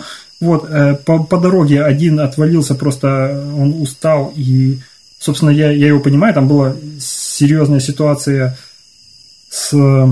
э, короче, фрагменты, вот есть, есть такие горы, которые э, отшелушиваются, скажем так, ну, которые на, на щебень такие рассыпаются сами по себе. Вот, ну, ты, ты- ты понимаешь, да? Вот там получается э, Да. день-ночь, день-ночь, они нагреваются, охлаждаются, вода попадает Да, да, да. откалывает. Вот. Те, кто лазит по горам, они понимают, что э, в такие, ну, Туда во-первых, лучше. да, по утрам лучше туда не соваться, потому что там опять-таки солнце присветило после холодной ночи, они часто бывают камни отваливаются, вот. Ну и в принципе склоны там были, которые покрыты полностью вот такими вот отслоенными э, Мгм. каменистостями, вот. Мы по ним лазили, осторожно очень лезли втроем, мы договорились, как типа один лезет, двое стоят, смотрят, чтобы одновременно не двигаться, потом так, чтобы по вертикали были в разных местах, чтобы из-под одного камня на другого не попадали. Ну, в общем, были у нас какие-то договоренности, как это правильно сделать.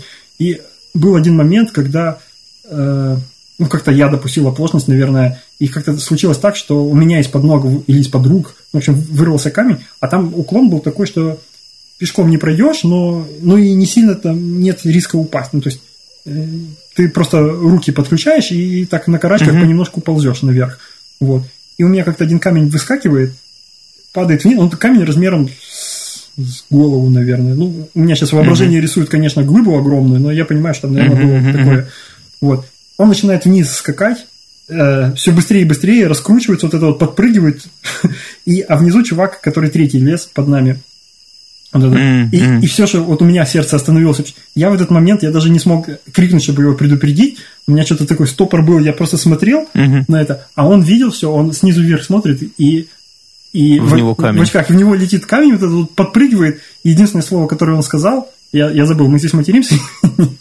Не, можно, можно. Он сказал, Короче, бля. он, он видит, э, что на него этот камень прыгает, единственное слово, которое он сказал, пизда. И этот камень его перепрыгивает в итоге вниз. Но я, я, у меня начали коленки дрожать после этого. Я представляю, что он пережил этот момент, когда, ну, между нами там метров 30, наверное, разницы было по, по, по расстоянию. И когда на тебя такое вот несется, это действительно mm-hmm. могло печально закончиться. Нам просто повезло. Вообще много таких всяких вещей было, где мы просто везунчиками оказывались, и как потом уже де-факто понимаешь задним числом, что ты еще повезло. Вот, потом э, этот чувак с э, трассы слился, ну, то есть он сказал, что, типа, я там отдохну и лучше обратно в Ташкент, потому что что-то не вывожу, очень тяжело подниматься. И мы в итоге вдвоем с другим чуваком таки добрались до самого верха. Э, у нас занял подъем э, 6 часов, при этом, э, чтобы понимать подножие, до которого можно было доехать, с которого можно было стартовать, это 1000, 1600, э, наверное, метров. Где-то такие вот, там последний вот этот вот кишлак, или я не знаю, как село их какое-то, где, до куда можно было доехать mm-hmm. на машине, на такси. Такси там называется любая машина, которая, потому что ты машешь рукой, и первая вся машина останавливается, потому что всем надо подработать. Поэтому они всех называют такси. Вот. И, и ты можешь доехать до вот этого. То есть мы за 6 часов поднялись. Э, это незабываемо. Это, считаю, вот пик блаженства, можно сказать. Это mm-hmm. особенно, когда первый раз вот ты поднимаешься на такие горы, когда ты несколько раз перед этим несколько месяцев пытался выйти постоянно за выходные не успевал, потому что надо было обратно на работу к понедельнику. Mm-hmm. Вот. И тут э, вы вдвоем докрутили эту историю до конца, поднялись наверх. Во-первых, э, повезло еще тогда ветра не было, такая и, и, и облаков, тишина просто кристальная. Ты стоишь наверху, mm-hmm. просто как такой вот смотришь mm-hmm. вокруг, видишь внизу далеко село, видишь вертолет, мы вертолет видели, который внизу у тебя под ногами подлетает. Это уже mm-hmm. чего-то стоит, mm-hmm. видеть вертолет, mm-hmm. смотреть на него сверху, да, да. Вот. Птицы какие-то там, я не знаю, то ли это стрижи, то ли какие-то, ну, короче, какие-то с... Ты их не видишь просто так, а, а слышишь, как они, когда мимо тебя прилетают, так, и опять тишина. И ты потом смотришь только глазами вот в точку, куда-то уструячила птичка. Еще одна там такая. Вот. И, ну, стоишь, наполняешься. Мы пофоткались там у этого чувака, с которым я поднялся, у него на телефоне был фотик. Ну, самые вот эти первые примитивные, если помнишь, там, наверное, 0,3 мегапикселя. Я эти фотки видел недавно, но там едва можно узнать, кто стоит, и все. Вот. Ну, мы так, короче, пофоткались, пофоткались. А, вот. И начали вниз спускаться. И тут нас ждала засада. Mm-hmm.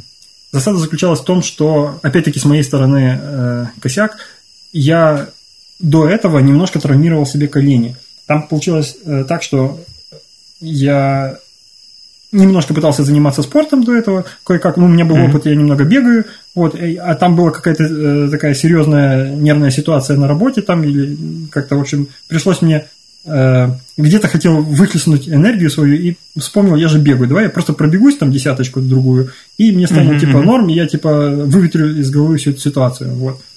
И mm-hmm. я взялся побежать. Но я не учел, что, ну, точнее, вот, вот так я занимался бегом, что я э, у меня не было обуви нормальной, я обул кеды, которые я привез. Ну, они мне ага, мало места ага, занимали. Ага, ясно. Ну вот, и я пробежал, э, не помню, то ли десятку, то ли двадцатку в кедах, э, пришел обратно, все нормально было, принял душ, лег спать. А утром я уже не мог вообще ходить, я еле стоял, про спуск по лестнице mm-hmm. вообще речь не шла, я там еще неделю, наверное, кое-как э, хромал. Вообще, эта штука у меня потом еще очень сильно начала, ну, я еще долго, в общем, ловил от этого разные эффекты. После напряжения колени начинали болеть. Вот. Но факт то, что подняться мне тогда на, на гору получилось более-менее легко, а спускаться мне сложно. А, а мы рассчитывали, то есть по времени у нас было так, что мы 6 часов поднялись, мы рассчитывали часа за 2 за 3 спуститься. Но это в среднем так и приблизительно могло ну, да, случиться. Да. Ну нет, понятно было, вдруг стало колени. понятно, что колени, да, я не могу, то есть меня, я начинаю вот это, знаешь, э, сильнее бедрами работать, чтобы меньше сгибать колени, компенсировать вот это все, uh-huh. как-то спускаешь. Uh-huh. Uh-huh. Тут, опять-таки, спасибо этому чуваку, с которым мы ходили, он, э, когда понял, что ситуация такая э, пах, патовая, mm-hmm. начал э, помогать в плане, он пробежал, пробежал вперед, потому что мы, ну, опять-таки, незнакомая довольно местность это все была, мы еще поднимались и спускались по разным местам, и он просто пробегал вперед там на сколько-то метров, потом возвращался и говорил, нет, туда не идем, идем туда, ну, в общем, чтобы я лишних этих mm-hmm. не делал, в общем, подстраховывал. И одна из ситуаций вот была как раз очень примечательная.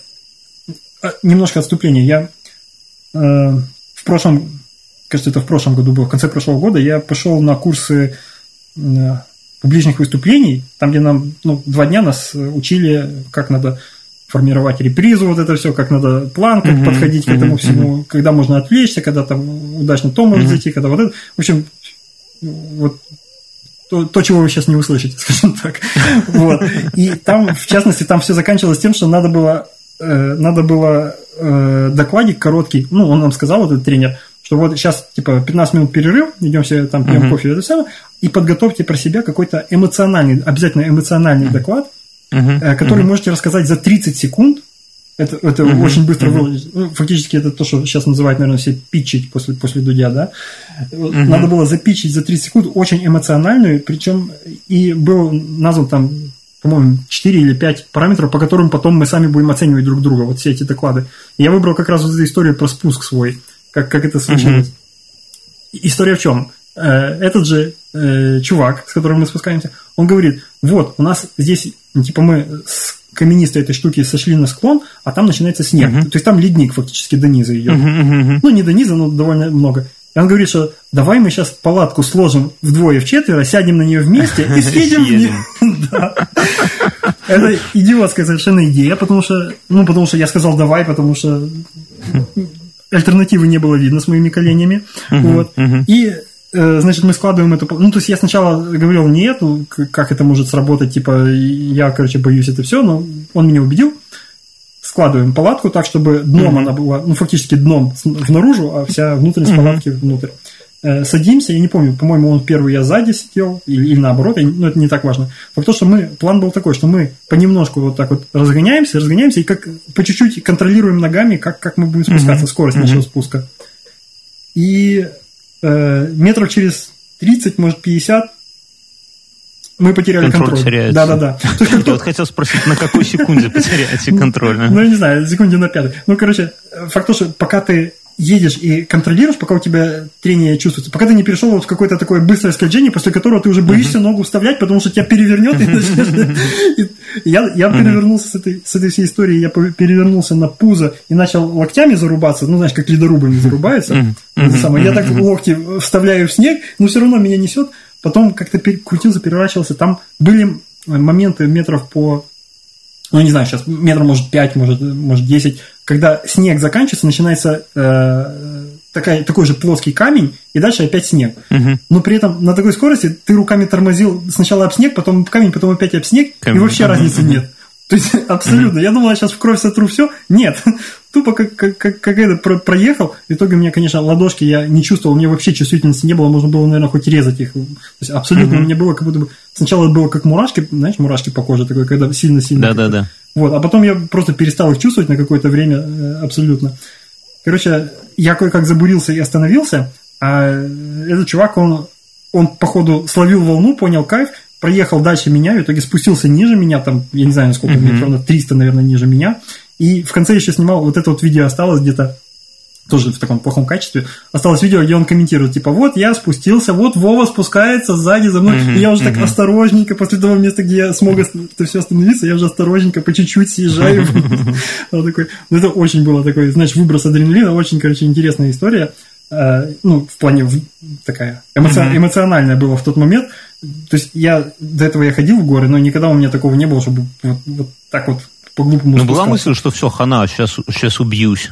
Уже нафиг я сюда полез. В первые, в первые секунды, да. Когда, когда я уже понял, что я контроль там возобновил, и что э, чувак уже угу. укатил куда-то дальше, у меня была вторая мысль, что э, только что, типа, я поступил грамотно, что я остановился, дай бог, чтобы у него получилось, потому что я думал, что у него не получилось mm-hmm. остановиться. А он как потом рассказал, что, типа, mm-hmm. я словил волну, я, типа, спустился на, на правильной скорости, заехался как надо. Mm-hmm. вот, то есть, никто не покалечился, все было хорошо. Вот, но при этом, при этом это все происходит под не незаметным, э, ну, на таких высотах сильно сгораешь от солнца.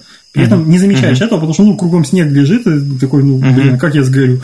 Вот. И в процессе этого всего уже у нас э, начиналась вот эта вот стадия ожога, знаешь, когда у тебя э, солнцу сложно подставить себя, потому что ты сгораешь. Мало того, что да, это да, и, да. и так Ташкент, и так э, южная довольно, mm-hmm. довольно полоса, э, так ты еще и в горах вот на, на, на высоте 3 километра, и там, конечно, сгораешь. В итоге у нас еще и кожа там в каких-то местах по, по, по пошла по женской линии. Ну, в общем, у нас э, так получилось, что никто серьезных травм, вот кроме таких вот кожи, не получил. Угу. Вот. Чудом уцелели. Чудом уцелели. Но в процессе мы пока спускались дальше, там еще были моменты, э, ну, так как это все таяло, это, я напомню, это лето, и там снег даже летом на этих высотах есть, но он подтаивает постоянно. Пока мы спускались, у меня из, ну, в рюкзаках мы были, у меня в рюкзаке в боковом вот этом вот кармане, сеточка боковая, были шлепанцы сложены. Ну, то есть, понятное дело, мы там это в шлепанцах, они были в пакете скручены и сложены э, сбоку. И они вылетели где-то на вот этом леднике. Понятное дело, никто их искать не начал. Мгм. Спойлер, я их нашел еще через месяца два, пошли туда же, когда уже снег сошел, и я нашел этот пакет со шлепанцами, еще в нем ходил долго в Киеве. Они такие, знаешь, как артефакт уже с историей такой были. Потом вниз мы, вниз мы спускались, там были местами, там где таяло, такие превышения, с которых надо спрыгнуть, там метра два, наверное, три, может быть. Ну, ты прыгаешь в снег, получается, ты можешь нормально себе приземлиться, а, а там, где тебе надо спрыгнуть, рядом еще, ну, водопадик какой-то течет маленький, и он, соответственно, вода пробурлила под снег внутрь, вдоль скалы. Вот это все. И было так, что э, чувак спрыгнул, я ему скинул э, рюкзак, скинул там вещи все его, он уже внизу, он типа говорит, прыгай мне, ну, а я там со своими болен- больными коленями думаю, как бы так набраться это. И он говорит, кидай палатку. Я такой начал ее палатку сворачивать, чтобы это сам кинуть. Он говорит, да кидай так, что ты это, что ты сворачиваешь? Ну, и я взял и кинул так вот. И в этот момент а, я ее кинул, воздух как-то так дернул ее, что она э, коснулась вот этой воды, водопадика, и вместе с И водопадом, да, в вода- внизу туда, в щель между снегом и скалой. Мы потом, как мы там не заглядывали, минут 15, наверное, опас- ну туда вниз лезть, конечно, никто уже не хотел, вот, а палатка была не наша. Дело в том, что мы палатку тоже у одной девочки одолжили на, на выходные, и она была такая немножко кастом, ну не кастомная, но в плане разрисованная там ее племянницей, ну такая, знаешь, со своей историей. Обидно, обидно потерять. Да, обидно потерять, вот. И в итоге мы вот так вот чужую палатку там просрали, и я, собственно, за ней ходил, когда через пару месяцев думал, может, ее найду, но ее не нашли. Вот. В итоге кое-как спустились э, до ночи, еще, наверное, за 6 часов мы спустились, ну, не наверное, а точно, я уже потом смотрел уже по времени, где-то за 6 часов спустились, э, доехали до Ташкента. Я был, конечно, предельно счастлив и доволен, э, потому что это мой день рождения был, я посетил э, высокую вершину, столько приключений в один день, это э, офигенно вот, эмоциональный как бы взрыв. При этом я еле-еле мог двигаться, то есть у меня и колени доубил все, что не было убито до этого момента. У меня кожа сгорела везде, то есть оно, знаешь, Ну и вообще 12 часов э, под нагрузкой это уже... Да, да, да. И, и весь еще под нагрузкой все время было, все время вот это и по телу поверх его, ну и все, все эти ожоги. Короче, мне было сложно двигаться даже. Я был счастлив, что я доехал э, куда-то домой, там смог помыться, лечь. Это как бы это было для меня пик счастья. И Я до сих пор считаю, что вот самый удачный мой день рождения прошел вот именно тогда. Ну да. Расскажи в двух словах. Подожди, Да. с этим... С этим С горами. ясно. Как, как так получилось, что вместо э, полутора месяцев ты там задержался на полгода? Я думаю, все это хотят э, понять. Это, честно, это не было специальной задумкой. То есть я как бы сейчас Вас счастлив. заложники взяли там, Я пока счастлив, не что- сделаете, не отпустят? Я, я рад, что у нас так получилось де-факто, то есть, чтобы получилось столько времени там провести и много всего. И благодаря этому мы, собственно, и покатались и по стране всей, и много чего увидели. Вот. И, и- но э, опять вернусь к работе. Все шло плохо. Во-первых, э, качество исполнения всего, было довольно посредственным, потому что э, ну, мы привезли туда все хорошее, качественное немецкое оборудование со всем этим, а в итоге монтировать это все приходилось э, сначала руками. Вот, узбеков, китайцев, потом э, мы сами, ну, то есть дошли до того, что мы сами садимся, все это делаем, и опять-таки тут тоже надо отдать должное тому же чуваку, с которым вот это мы все лазили, он был таким мотиватором, что он идеалист немножко в этом плане, все надо доводить до конца, и надо будет э, не спать сутки, он будет не спать сутки, крутить там гайки. Если там надо что-то три раза перемерить, он не будет халтурить, он будет три раза мерить. В общем, мы, он мотивировал нас, в итоге мы там сидели там до ночи иногда бывало, и, и там всю ночь сидели, вот, монтировали вот эти вещи, прикручивали, проверяли. Обратно же мы не всегда, может, после того, как гидравлика это такая штука, которая в нее всегда надо подливать масло. То есть масло всегда где-то подтекает. Это особенно вот там высокие давления, тебя гарантированно где-то что-то травит. Особенно если ты там какие-то трубы непонятно какие, где-то что-то прорвало, где-то У просто меня подтекает. 14-летний автомобиль, я, я это отлично понимаю, что масло надо подливать, да. Вот, а там это надо было делать в больших масштабах, а у нас еще был лимит, у нас было запаса, несколько бочек докуплено на момент вот этого пуска, и мы знали, что вот если он закончится, нам придется уже самим покупать, э, ну, потому что еще не было пусконаладки, не, не прошла, а мы фактически для себя сколько масла в резерв. Дальше у нас была инструкция для них, какое масло надо покупать. Ну, мы все понимали, что они будут покупать, не покупать, а какое-то свое брать и какое попало. Мгм. Вот. И там уже все вообще могло пойти плохо. Поэтому нам надо было это все успеть сделать. Но фактически было очень много разных нюансов, мелочей.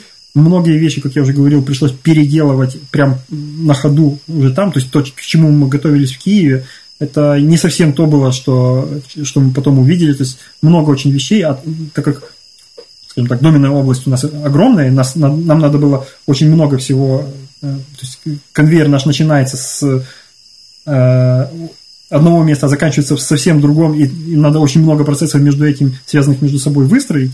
Причем на это все ну, у нас были довольно ограниченные возможности, то есть у нас э, вообще физически довольно сложная задача. Ты вообще можно представить, в чем сложность, если, если вообще объяснять такому человеку, который не в курсе этого всего, э, фактически тебе надо металлическими волками придать, э, ну, распластать металлический же пластину. Фактически считать, что тебе надо э, пластилиновым инструментом э, резать Пластилин, пластилиновые, мгм. да, этот. Ну да, один там чуть холоднее, другой, ну, горячее, там разные у них немножко свойства, вот, но тем не менее у тебя фактически вся вот эта вот огромная э, клеть, которая чугунная, большая, которая не должна... Когда ты сдавливаешь волки, на самом деле ты немножко растягиваешь саму клеть. То есть она сама по себе, считай, тоже резиновая. У нас даже этот чувак, когда нам рассказывал всю эту физику процесса, он говорит, представь, что ты работаешь с резиновым оборудованием. То есть ты добавишь сколько-то усилия, а на самом деле ты просто растянул немножко клеть для, ну, на какие-то эти вещи. Это все надо было тоже учитывать. И там было очень много в итоге таких вещей, которые не позволяли нам быстро это все сделать. Ну и плюс мы действительно руками часто много чего делали сами вручную. То есть у нас там зоны ответственности были поделены сначала. То есть я ехал как программист, э, один чувак как механик, и один чувак как инженер, который там электрик, плюс вот это вот все. И, но де-факто получилось так, что мы все друг друга... То есть, если надо было что-то где-то крутить, мы всех э, шли и крутили гайки. Если надо было что-то... Ну, наверное, только вот мое программирование тоже Опять- Никто не Да, опять-таки, программирование там было разделено на три разных больших э, области. Это нижний уровень, это контроллер э, Siemens вот со всеми этими штуками, сигналами и так далее. В нем э, приблизительно разбирались все, потому что мы все с нуля учили одинаково этот программ. Верхний уровень, Мгм. это у нас была Windows XP, которая была, кстати, смешно вспомнить, она была установлена не на компьютере где-нибудь в, ну, где там обычно должно это быть установлено э, в серверной там, или еще где-нибудь. Вот. А это было установлено в электрощитовой. То есть мне надо было, чтобы попасть к компьютеру, на мое рабочее место представляло из себя э, ну, стул возле серверной, где, ну, возле электрощитовой, Электрощит. да, да, да, да, да, где вот это вот выезжающая, знаешь, вот как под ключ открываешь вот эту штуку, там выезжает такая п- поддон, на котором клавиатура в неудобном таком положении. Да, да, да, да, да. И я вот так вот сидя на этом, задрав голову, потому что сверху экран был вот этого всего, вот там вот программировал Мгм. фактически.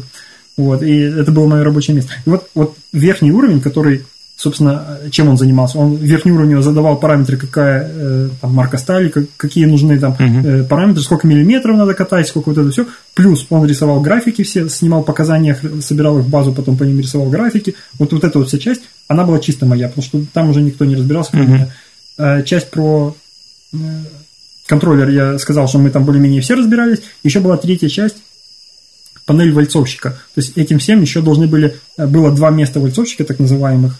Это чуваки, которые знают процесс, которые могут регулировать и задавать Мгм. разные параметры, стоя непосредственно перед вот этой полосой. Ну, там 2 метра, наверное, от прокатного стана. У них специальные панели были, две панельки такие поставлены. Вот, и они были... э, Панели Wayntech, есть такая тоже немецкая фирма. То есть у нас все немецкое было, Siemens и Wayntech, и вот это все мгм. э, оборудование. И они были как раз, эта панель, если ты видел, может, где-то когда-то автоматизацию производства, такие панели, которые обычно они цветастые очень, там квадратные кнопки большие, что-то мигать может. Мгм, мгм, вот это вот, вот эта вот дрянь. И ее надо было тоже к этому всему привязать, чтобы она могла свои сигналы отправлять или там получать и что-то рисовать. То есть там не было возможности как-то э, ну, очень какой-то четкой, минимальной, там не было элементов интерфейса, даже таких, каких на, вин- как на винде есть, вот, но что-то вот отобразить, что-то где-то красным засветить, заморгать, если что-то пошло не так, Мгм. или же там нажать кнопку, чтобы что-то случилось, вот, и вот эту часть мы вообще допиливали, ну, прям фактически с нуля переделывали на месте, потому что оказалось, что так как мы представляли, как у них идет работа, это совсем не то, что они от нас требуют и что им Мгм. нужно де-факто. Вот. Поэтому у нас это заняло много времени. Это очень сильно злило, конечно, нашего директора, который рассчитывал на одни траты. В итоге Мгм. оказывались другие. То есть он Но, но в итоге, в итоге запустили, где-то трубы сейчас катаются. В итоге запустили. По, по я, я не уверен, что катается, потому что, опять-таки, смотри выше. Э, вполне возможно, что оно там полгода-год проработало до первой аварии, а потом это все сняли, наверное, выбросили, и, и китайцы напилили своего. То есть я, я допускаю вполне, что там могли что-то такое сделать. Вот. Там параллельно с этим проходили еще, то есть так как мы модернизировали свою часть вот, этого вот, э, вот этой вещи, а была еще другая команда тоже из Украины, тоже на это время подрядчики были, которые с печкой, с, про равномерный нагрев, про то, чтобы можно было uh-huh, вот это правильно, правильный нагрев, когда готов сляп, они они должны были, э, их компьютер должен был нашему компьютеру давать сигнал, что вот готов следующий сляб разогрет, типа, а мы должны уже принимать э, на себя управление, что типа подавай его, и мы начнем его дальше вот поэтому гонять. Типа мы уверены, что вот mm-hmm. эта полоса уже дошла до безопасного места, вот, короче, вот такие вот вещи. И у них, соответственно, своя какая-то история, плюс они пытались оптимизировать. Дело в том, что э, это очень неэкономно, так как я тебе рассказывал, как оно работает, что сперва у тебя э, кристаллизатор делает вот эти шпалы, и они охлаждаются, а потом тебе опять их надо нагревать. Опять нагревать. Да, ага, ага. да. И, конечно, было бы намного эффективнее, если бы они сразу же попадали в какую-то сразу. печку, да, и просто догревались до нужной температуры и сразу катались. То есть ты сразу плавишь металл, и с другой стороны получаешь вот то, что надо, без запаса вот этого. И они работали, у них была задача как раз такая, чтобы обеспечить тоже непрерывность нужного уровня, обеспечить какую-то э, ну, возможность вот так вот делать, чтобы еще сэкономить для завода. То есть у нас такой agile был, когда друг от друга зависим, ну все собирались, вот это вот все. Да конвейер. Ну, в итоге вот затянулось это на полгода. Фактически это было, я тебе скажу, это начиная с мая и заканчивая то ли август, то ли сентябрь. Ну, короче, я посчитал, что там несколько дней не хватало до полугода, до шести месяцев. Но, но это, это самый безумный проект был в а, твоей ну, на той, на той работе это точно самый безумный. А вообще в трудовой, ну, это явно... То есть я это даже не расценивал с точки зрения, ну, не настолько это для меня безумный в плане трудового стажа, насколько безумный в плане, то есть у меня прям по жизни, по, по моему опыту, впечатление, uh-huh. прям жизнь делится на до и после. Uh-huh. Это, ну, это я немножко пафосно сказал, потому что таких было несколько этапов в жизни, когда что-то интересное происходит. Вот, но для меня это явно был в тот момент, это был один из таких этапов, которые сильно повлияли.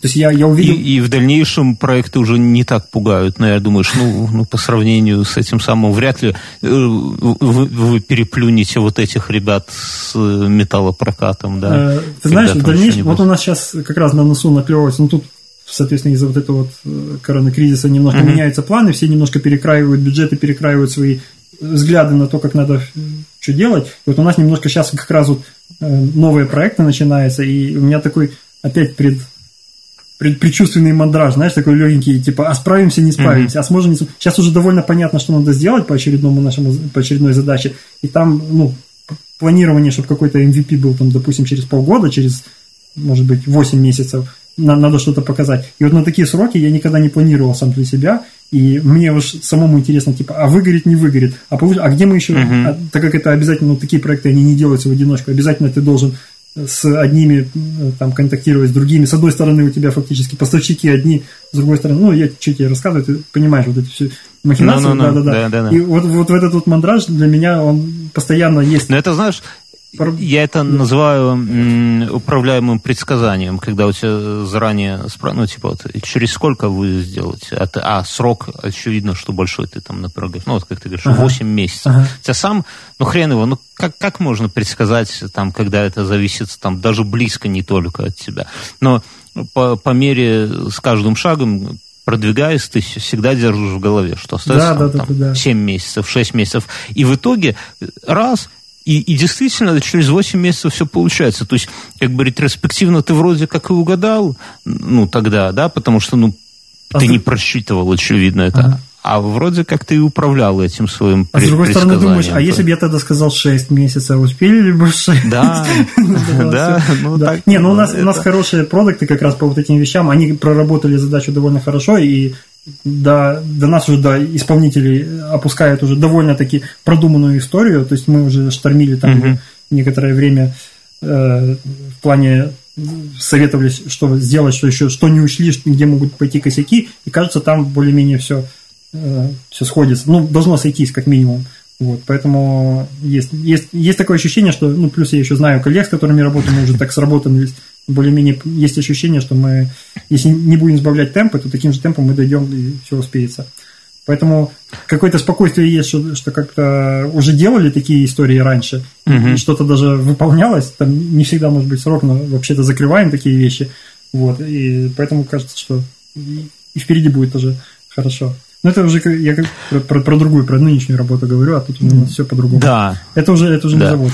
Я, собственно, тут Давай. уже... Да, mm-hmm. мы уже долго говорим, поэтому я понимаю, что надо как-то завязывать с, этой... Да с этой штукой. Я не рассказывал про, про, про сами города, про то, что можно посмотреть в э, Самарканде, в,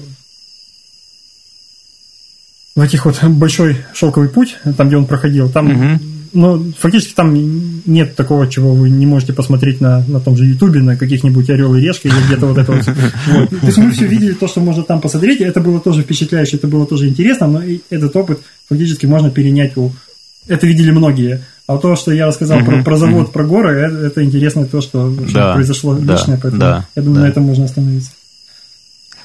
Э, большое спасибо. Было, ну, мне было интересно, и это было мало того, что интересно, это было очень разнообразно. Я вот тебя слушал, я практически тебя не перебивал, я почему-то думал, что я как-то буду модерировать нашу беседу, но у меня мозг в такой, знаешь, режим как сказать, визуализации ага. переключился, да, и это действительно, это, конечно, ну, то есть это не, не то, что орел или решка, это как, какая-то такая приключенческая история, э, такая действительно вду, вду, какая-то авантюрная немного, и очень интересно, большое спасибо, ну, действительно, очень круто, думаю, что и слушатели тоже кайфанули от этого, э, вот, и, ну, на этом мы заканчиваем, час 48 мы хотели за 40 минут, да, Не, не знаю, может как-то нарезать, если, если это...